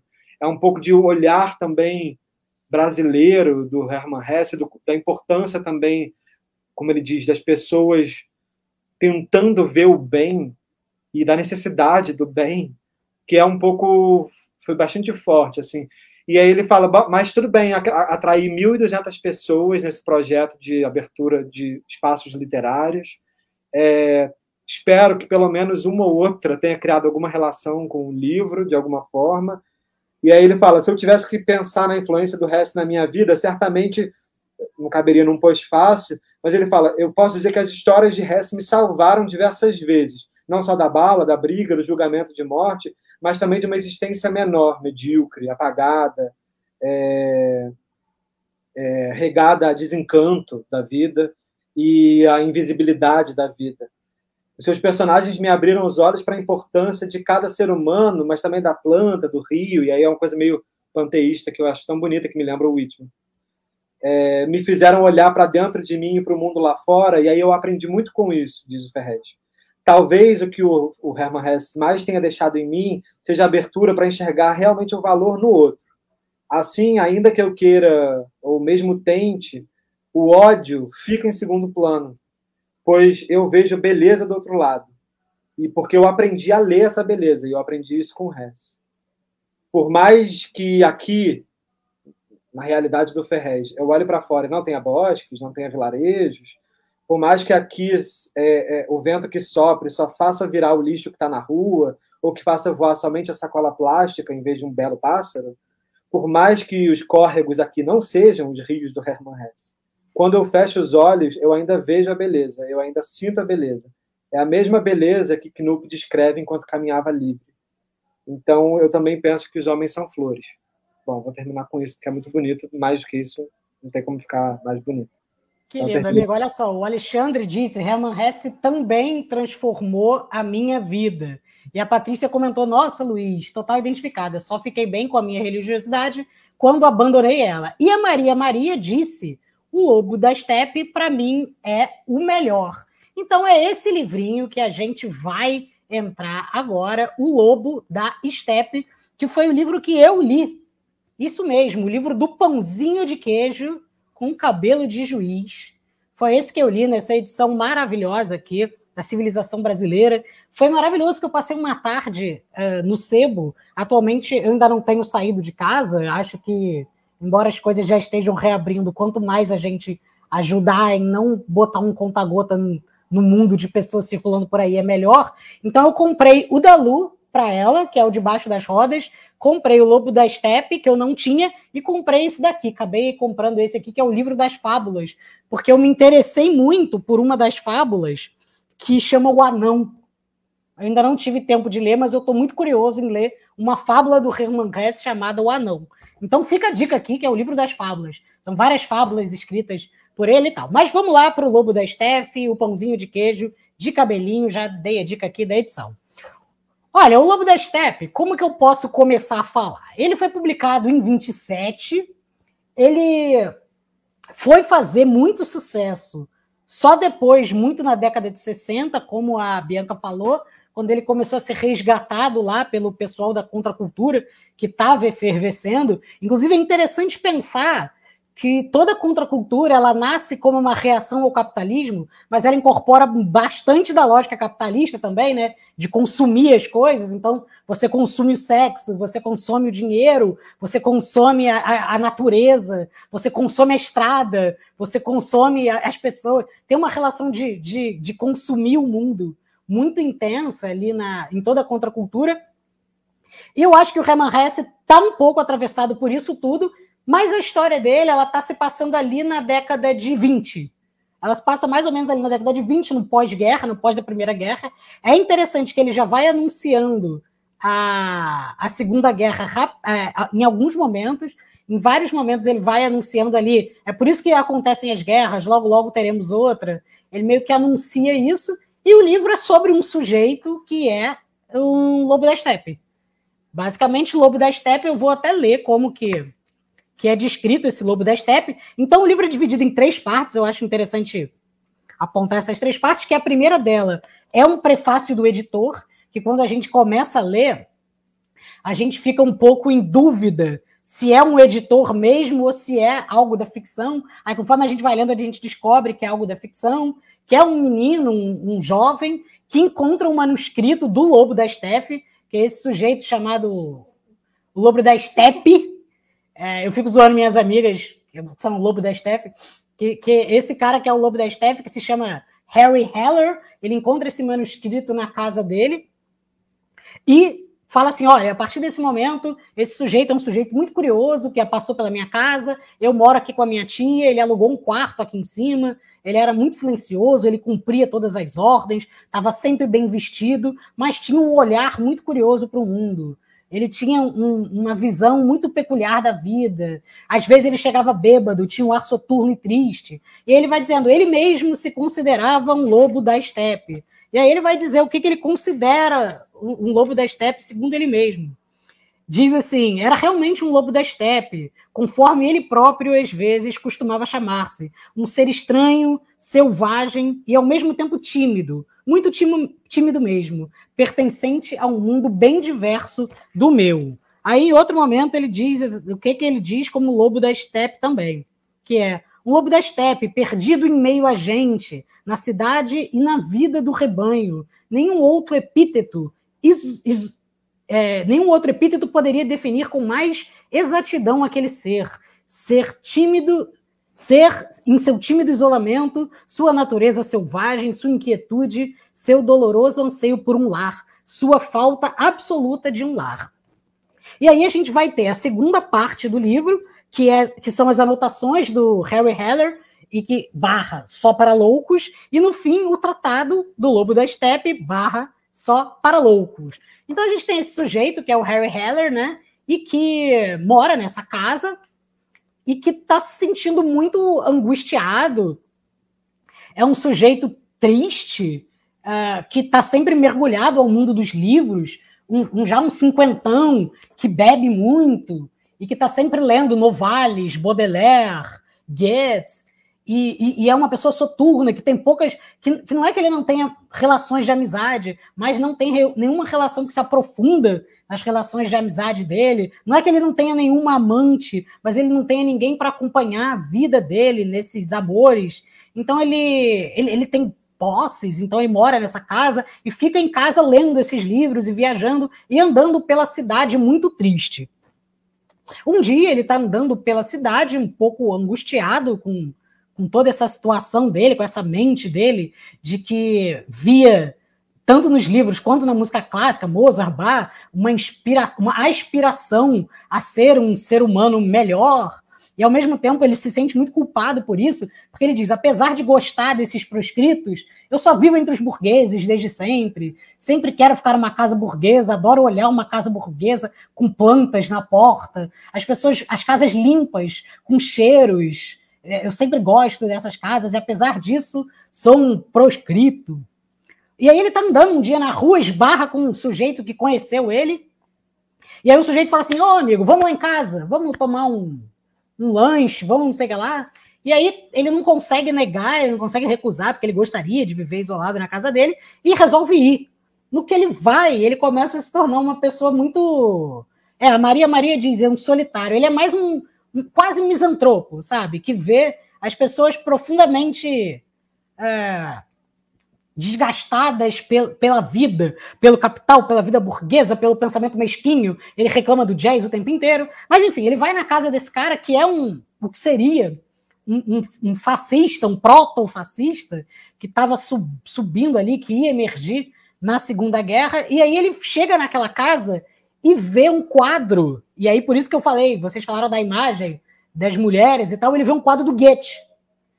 É, e ele vê um quadro do Goethe todo arrumadinho, almofadinha, é como se fosse um desses grandes ídolos ou um presidente.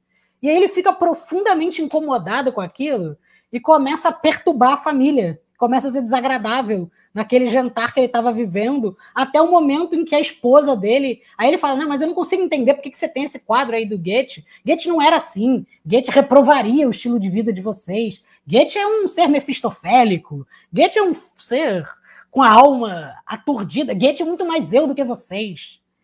E aí a esposa levanta, porque aquela, aquela, aquela imagem do Goethe era uma imagem para ela muito importante, tradicional, de família, e aí o cara meio que fala assim: ah, tudo bem, vai embora da minha casa. Aí ele vai embora, está se sentindo muito mal, não, não sabe o que fazer, está nesse profunda angústia intelectual da vida, começa a andar pela cidade, andar pela cidade, até que ele vê um teatro. E aí ele vê o Teatro Mágico, é, que é uma das inspirações da banda Teatro Mágico que temos hoje em dia. É, por sinal. E aí ele vê esse teatro mágico que está escrito assim, só para loucos.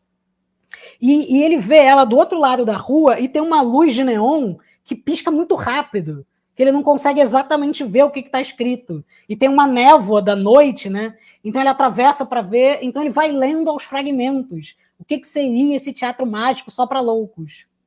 Quer falar alguma coisa, Pedro?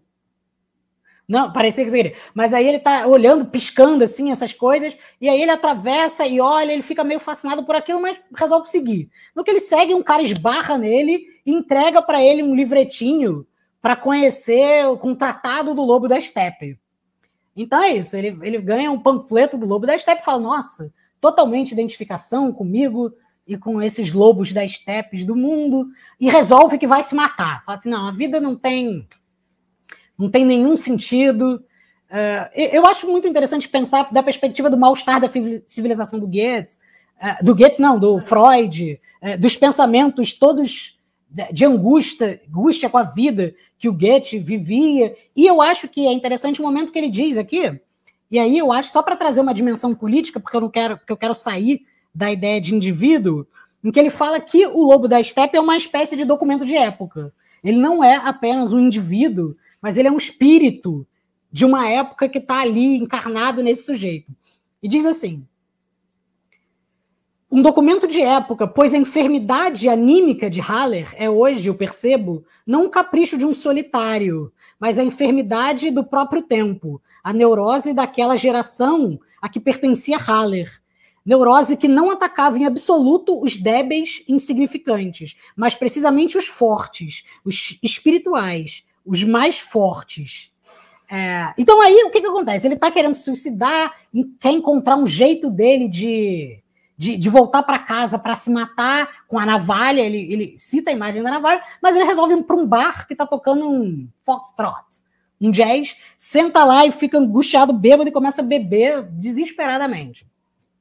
Muitas pessoas projetam no, no Halley, no Haller o próprio Hermann Hesse, porque é HH, né, o nome dele, mas ele, ele senta nesse, nesse bar ali e fica bebaço, uma mulher se aproxima dele, uma dessas mulheres frequentadoras da noite, que dançam com homens, que são sustentadas, uma espécie de meretriz, mas que senta ali com ele e começa a projetar nele uh, um desejo, começa a, a, a tentar descobrir nele por que, que ele está assim, por que, que ele vivia nessa angústia, e começa a querer estimular ele a viver.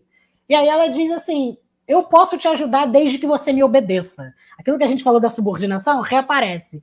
Aí ela diz: Você promete que vai me obedecer? Aí ele diz: Prometo.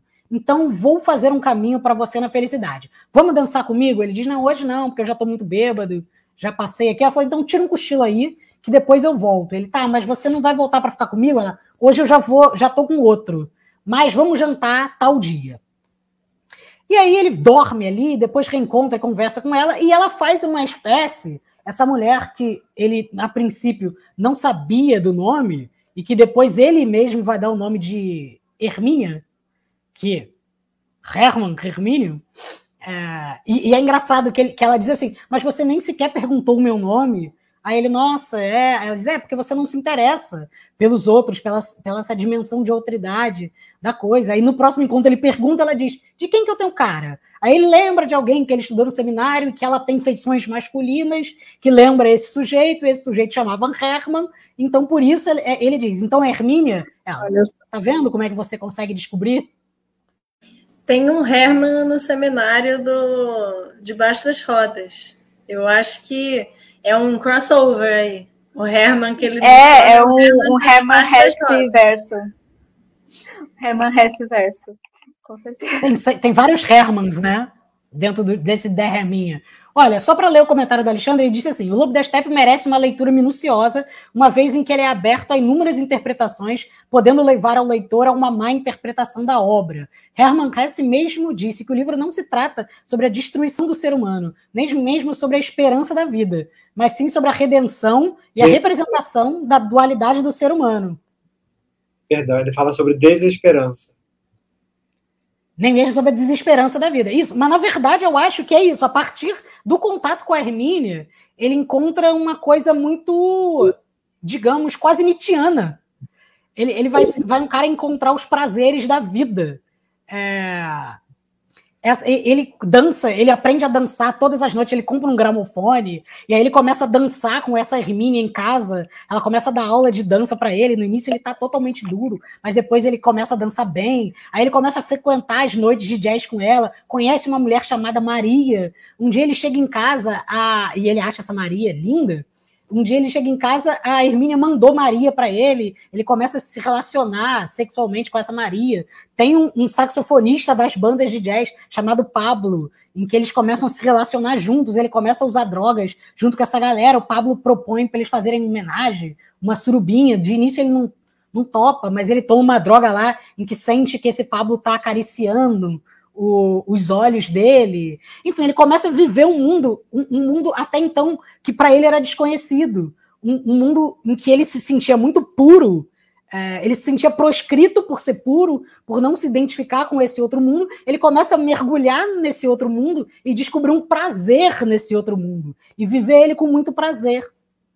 Mas aí, nesse momento, ele começa a viver uma angústia, porque ele diz para essa Hermínia que ele não foi feito para essa felicidade. Ele foi feito para encontrar nesses impulsos os impulsos da infelicidade. Eu quero descobrir novas formas de sofrer o que eu sofria antes. Eu quero descobrir como que eu posso ser esse lobo da estepe desse novo mundo que eu descobri agora, desse mundo do corpo, desse mundo do, dos excessos, porque para mim não cabe somente a esse, esse ideal de moderação. Eu quero encontrar na, na, outra ponta do meu mundo esse, esse ponto de que eu chamo de essência minha. E aí, um dia ele acaba nesse. E eu, eu já vou terminar, porque eu acho legal a gente refletir, fazer uma rodada final de reflexões. E aí ele vai terminar nesse teatro mágico, em que ele vê, numa espécie de configurações de espelhos, vários é, Herman Hellers é, Harry Hellers. É, óbvio que eu vou ficar confundindo esse nome o tempo todo. Ele vê vários, vários Harry Hellers e descobre que o mundo é feito dessas milhões de almas de Harry Hellers. O que ele tinha lido no tratado do Lobo da Steppe que ele ganha do sujeito na rua. E que ele dizia: você tem que parar de pensar o mundo a partir dessa dualidade entre esse mundo de cima e esse mundo de baixo. Esse mundo em que você ouve ou bar ou jazz entre o mundo que você ouve em si. Então ele vai descobrindo uma espécie de amoralidade, que é contra uma imoralidade. Então ele sai do mundo moral e do mundo imoral para encontrar uma forma amoral, em que encontra nas experiências da vida. Mas ele nunca consegue se livrar é, de uma espécie de culpa. Só que aí eu vou parar exatamente aqui, porque o livro vai dar uma a, a Maria Maria diz, e a partir daí que a história se desenvolve de forma surpreendente. É, e aí todo mundo já consegue. Eu acho que todo mundo já consegue imaginar o que vai acontecer com esse sujeito, porque quando você começa a entrar num caminho de perdição, a gente sabe exatamente como é que geralmente terminam esses seres. Mas essa é a trajetória que ele vai fazendo de descoberta dessa nova, de, dessa nova forma de ser o, de, de, encontrar a vida, de encontrar modos de habitar o mundo, né? Então é, foi esse que eu trouxe aqui, o Lobo da Steppe, e fica a dica para vocês aí que eu acho que juntando é, é, os quatro livros, a gente totalmente sente que o Herman Hesse está mais ou menos no mesmo lugar, né? Eu ia fazer um comentário sobre o Lobo da Steppe, só uma, uma curiosidade, que esse foi um livro que a Clarice Lispector leu aos 13 anos, que ela falou que foi o livro que mais é, mudou ela, assim. Ela falou que, na verdade, ela leu e teve uma febre absurda, que ela levou, é, naquela, naquela entrevista na TV Cultura, se eu não me engano, ela fala que ela leu esse livro aos 13 anos e tomou um choque. E tem um negócio que eu achei que ela disse sobre essa experiência de ler O Lobo da Steppe, até para a escrita dela, que ela disse o seguinte, que depois desse livro ela adquiriu a confiança daquilo que deveria ser, como queria ser e o que deveria fazer. Eu achei interessante. Que volta na coisa do início da nossa conversa, né? Da potência, talvez, da Hermann Hesse para um determinado momento de vida também, né? Que pode ser uma, pode capturar de uma maneira muito, muito particular os leitores, né? Então, estou pensando aqui porque a Patrícia comentou aqui sobre o filho dela, que é um jovem adulto que não gosta de ler. Ela diz: a tal da escola e instituição geralmente não ajuda. O Nota Terapia, por outro lado, é um projeto inspirador. Parabéns. E obrigada, Paty, pelo comentário, mas eu acho que é isso. Tipo, a gente hoje falou de quatro livros do Herman Hesse que todo, cada um à sua maneira parece que são possibilidades mesmo, né? Dos jovens se debruçarem sobre uma literatura e serem tocados por uma reflexão de vida que faz muito sentido à juventude, né? Então, acho legal esse comentário. E eu acho o Herman Hesse interessante também para. Acho que ele tem essa.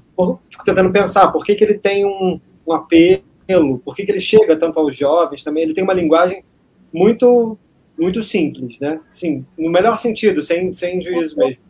É, mas é, grandes questões acabam sendo tocadas, né, principalmente com relação à, à existência, à fé, etc., e à culpa, mas de uma forma muito muito, muito simples, muito próxima, muito relacionável, né? Não tem, não tem, não tem grandes voltas, pelo menos no que eu li, assim, não tem grandes voltas filosóficas complexas. A gente está falando aqui de é, é, é, a coisa do dionisíaco, Luiz, que você falou, eu consigo me relacionar com relação ao, ao Knup também. O Knup, se você for parar para pensar, tem uma coisa de deambulação que faz lembrar também um pouco a trajetória do Dionísio. Dionísio é, é um deus que se carnifica, né? fica presente também na Terra e fica perambulando. Ele viaja à Ásia é, é, e aí retorna à Grécia. E, e há a grande relação da religiosidade do Dionísio, que é muito forte, é, é, as bacantes, quem leu as bacantes sabe, né? A relação de fervor religioso, de fé, num Deus, mas que é um Deus das coisas, um Deus presente, ou seja, um Deus também não só não ator do teatro e do vinho, mas um Deus que faz você se relacionar com o mundo, com o gozo, com a delícia, com as orgias, com, com o prazer e o prazer carnal, o prazer dos alimentos, do sabor das coisas, da dança, da festividade. Então, é como chegar mais perto de uma experiência religiosa, extracorpórea, metafísica, a partir da vida, do físico, do prazer, da dança. Então, ao mesmo tempo, é um Deus também que bota as pessoas, desde sempre, desde a antiguidade clássica, num conflito muito grande, né? Como é que você está falando de, de religiosidade, mas não está falando de renúncia? A gente, com, com toda a influência judaico-cristã, fica pensando sempre que religião é renúncia, é, é, deixar de lado, é botar um abismo entre as coisas, é sacralizar tudo quando também existe essa outro tipo de pensamento também espiritual, mas é um espiritual nas coisas, é um espiritual das coisas. de uma, por isso que eu penso também nessa relação mais panteísta, Walt Whitmaniana, de, de um ser com as coisas, eu me integro com as coisas, inclusive com o outro.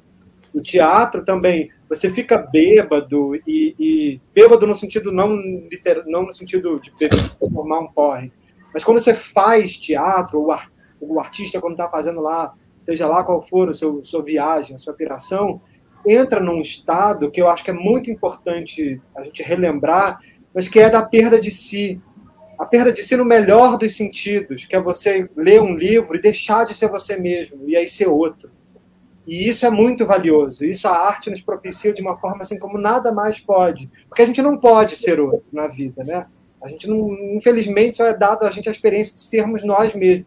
Mas a arte nos possibilita essa coisa de largar a gente. E aí, quando você larga você e vira outra coisa, né? No teatro, você assumiu, você percebe que na vida você não é nada, não é uma coisa só, você é qualquer outra coisa. Você é tudo menos você, entendeu? E aí eu acho que isso é muito valioso também no Hermann Hesse, no sentido dessa visão do outro e do mundo. Parece que também tem uma religiosidade meio, meio, meio não tanto metafísica, mas física. Pedro, eu quero só, eu quero só complementar, porque eu acho que você tem toda a razão do universo, e eu acho que quando a gente entra nessa. Talvez quando a gente diz que ele é uma literatura para as pessoas mais jovens, talvez seja um problema nosso também. Eu estou sempre fazendo autocrítica. Ele faz várias autocríticas aqui. O Lobo da Steppe, nesse momento em que a Hermínia começa a refletir para ele, bota ele para fazer autocríticas. Eu sempre faço várias autocríticas. Talvez o que a gente perca seja essa dimensão da juventude. A gente dê, quando vira adulto, algumas questões como superadas. É, é, a gente supera algumas angústias que a gente tinha na adolescência, como se elas não correspondessem mais com uma realidade, elas fossem coisa de uma fase da vida. Quando justamente é nesse momento em que a gente está mais propício às revoluções, às transformações, é, às deambulações, aos Sim. espíritos livres, a, a toda a possibilidade de investigação, inclusive metafísica do mundo, né? E essa é, metafísica que você diz do corpo são essas. Por que, que a gente para de experimentar essas coisas quando a gente envelhece? Por que, que a gente acha que a gente depois que entra no mundo do capital precisa sustentar a família, a gente tem que ser um revolucionário consciente. A gente não pode mais ser um revolucionário inconsciente. Não, é óbvio que a gente tem que medir.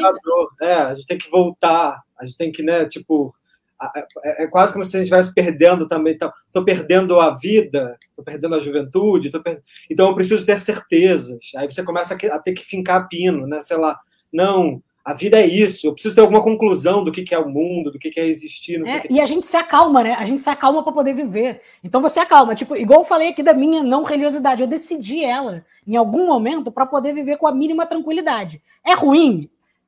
É, é, é ótimo, porque agora eu tenho ela organizada na minha vida. Mas talvez eu tivesse uma experiência de vida mais dolorosa, mas mais intensa, mais dionísica, mais nietzschiana, mais Hermann Hessiana, mais Sancleriana, mais Lobo da Estepiana, mais Knupiana, se eu não, se eu encontrasse um ponto de indecisão entre essas coisas, né? Mas eu acho que quando vem um, um cara que eu acho meio moralista, como Hermann Hesse, mas acho no bom sentido, tá? Eu tô aqui também fazendo as duas coisas, tô tentando ver beleza, ao mesmo tempo eu não amei volto a dizer.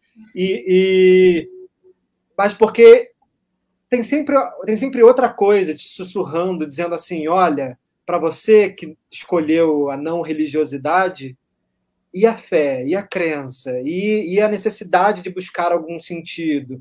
Tu vai viver sem esse gozo no mundo? Vai? Tu vai abrir mão dele? Ao mesmo tempo, para quem acredita, também tem o mas tem certeza e, e a dúvida. Tem, você acredita mesmo, mas e se você tiver errado? Mas, mas e perdeu outros... mó tempão, né, Maré? Foi mó é, mané e perdeu mó tempão. Que na verdade é, para todo caminho que você opta, tem sempre o que você deixou de para trás, tem sempre 50 mil outros caminhos que você poderia ter escolhido, que é um pouco Knup, entendeu? Essa escolha de não ser nenhum, de ser só um fantasminha perambulando, também é interessante no sentido de que ele, ele é um pouco todas, ele é um pouco todas as profissões que ele deixou de fazer. Ao mesmo tempo, ele não é nenhuma, ele não, não criou nenhuma relação de fato. Isso também dá, dá dor, isso também dá arrependimento, enfim. É, tirando o Demian, que é o nome de, de, um personagem, os outros é o Lobo da Steppe que é um vapor de um lobo que está na estepe lá, solitário, vagando pelo mundo, e o outro está debaixo de rodas, coitada. Mas eu aí só pra gente. Ah, desculpa. Adora o quê? O que você adora? Eu adoro a imagem da estepe. Eu citei também a estepe do Tchekov, porque estepe é essa paisagem meio bela, mesmo tempo meio vazia. Né? e tem tudo a ver. Quando, quando fura a, debaixo das rodas, a gente troca o estepe, né? Afinal, o lobo trocou essa estepe aí ou, ou, não? Ele deve ter visto algum vídeo no YouTube, tutorial. É. Depois que ele atropelou o coitado do rancho. É. Aí, minha filha, só se dá. Bom, eu quero só para finalizar rapidinho, Bianca. Você que escolheu o tema. Pô, Maria, Maria, vai se retirar porque vai descansar, porque aqui em United Kingdom já é tarde. Muito obrigado por esse momento lindo. Um beijo para você. Volte sempre. Estamos, uh, estamos aqui todos os sábados, às 17 horas do Brasil. Uh, United Kingdom deve ser às 9 ou às 10. Participação internacional, gente. É um bocadinho mais. Vamos falar com o sotaque português para ficar um pouco mais europeu. É, mas, Bianca, diga para mim como é que foi para você essa conversa, como é que você sentiu, você gostou? Fala aí. Eu adorei, gente, até porque dá vontade de ler os outros textos e, e, e escrever e pensar sobre esse universo Herman Hesse, assim, porque é muito interessante ver os livros todos sendo conversados ao mesmo tempo, que você vê a volta desses, dessas cenas, né, dessas imagens, desses motivos que ele traz, assim. E, e, é muito interessante, né? Eu acho que pensando que ele escreveu, né, na, durante no começo do século XX, que era um período completamente devastado por, por, por guerras e tudo mais, eu acho que é uma coisa que eu também entendo muito essa, essa tentativa, né? É, é, mesmo que seja um jogo, né? Que você sabe que é um jogo, de você entrar nessa dualidade, tentar sair para dela e sair e tudo mais, eu, eu, eu, acho muito interessante essa, essa vontade mesmo de, de, de, entrar nessa, nessa discussão, assim, porque ele é um autor que foi muito também naquela considerado orientalista, né, assim, de ir mesmo para as religiosidades orientais e tudo mais. Então é uma tentativa de dar conta, né, de dar uma certa coerência, mesmo que quanto mais ele busca essa coerência, mais ela se mostra incoerente. Mas eu acho muito interessante, assim, eu acho que é uma é, ele tem uma certa familiaridade com essas questões porque a gente está né, no Ocidente, a gente está nessa né, né, assim, nesse jogo, mesmo que a gente, independente da religiosidade que a gente tem ou não, né? Então, é, eu, enfim, eu acho que era isso que eu ia falar. É, inclusive, inclusive, e aí eu vou só jogar essa frase aqui e, e, vou terminar, não vou deixar reverberar, não. Dizem que o Paulo Coelho é um neto bastardíssimo de Hermann Hesse, que é como se fosse a, a dissolução das questões filosóficas do Hermann Hesse, todas recaem num estilo é, Paulo Coelhiano. E vou passar, vou, não vamos entrar nisso, porque senão. Não, tá, só, ia dizer, só ia dizer que, pra, diferente do Paulo. Tá, faz sentido, eu ia dizer que faz sentido, mas eu, ia, eu só ia dizer que eu, eu esperava mais Paulo Coelho. Eu, eu tinha um preconceito do Herman Hesse, achando que ia esperar mais Paulo Coelho. Mas eu me surpreendi porque eu não encontrei fra frases feitas no Herman Hesse. Não tem. Então, então, talvez o Paulo Coelho seja uma, um filho bastardo do Herman Hesse que transforma ele em máximas, né? Máximas Isso. mais de efeito. Não sei. Mas o, e eu queria dizer também que eu gostei mais do Herman Hesse porque discuti com vocês aqui. Então, muito obrigado. Que maravilha. Lua, agora é hora de você botar aquele quadradinho ali, porque eu sei que nossa audiência, nossos queridos amigos notaterapeutas do Papo de Livro, estão aqui se perguntando uma coisa. Agora, será que eu vou ler esse livro? Ou será que eu vou ler esse livro? Não, não. Eu acho que eu vou ler esse livro aqui. Ainda posso ler esse livro ali de baixo, né? Mas agora, para fechar o nosso papo nesse sábado, é aquele momento de passar o chapéu. Gostou de nossa conversa? É claro que você gostou, porque você não ficou aí 8 minutos 48, 1 hora, 48 minutos e 22 segundos à toa. Chegou um momento importante de você contribuir com a nossa pizza de sábado à noite, deixando um pix maroto. Um pixinho maroto é só pegar o seu celular, apontar aqui no QR Code com o seu aplicativo do celular, que você deixa para a gente 5, 10, 8, 15 25 reais. Você pode escolher o valor que você vai deixar ou simplesmente acessar luisabertrame.gmail.com, que é o Pix de Luísa aqui, para deixar o nosso lanche. Afinal de contas, hoje é um sábado e estamos aqui falando de literatura e mecemos lanchar. Também deixe sua curtida, se você ainda não deixou.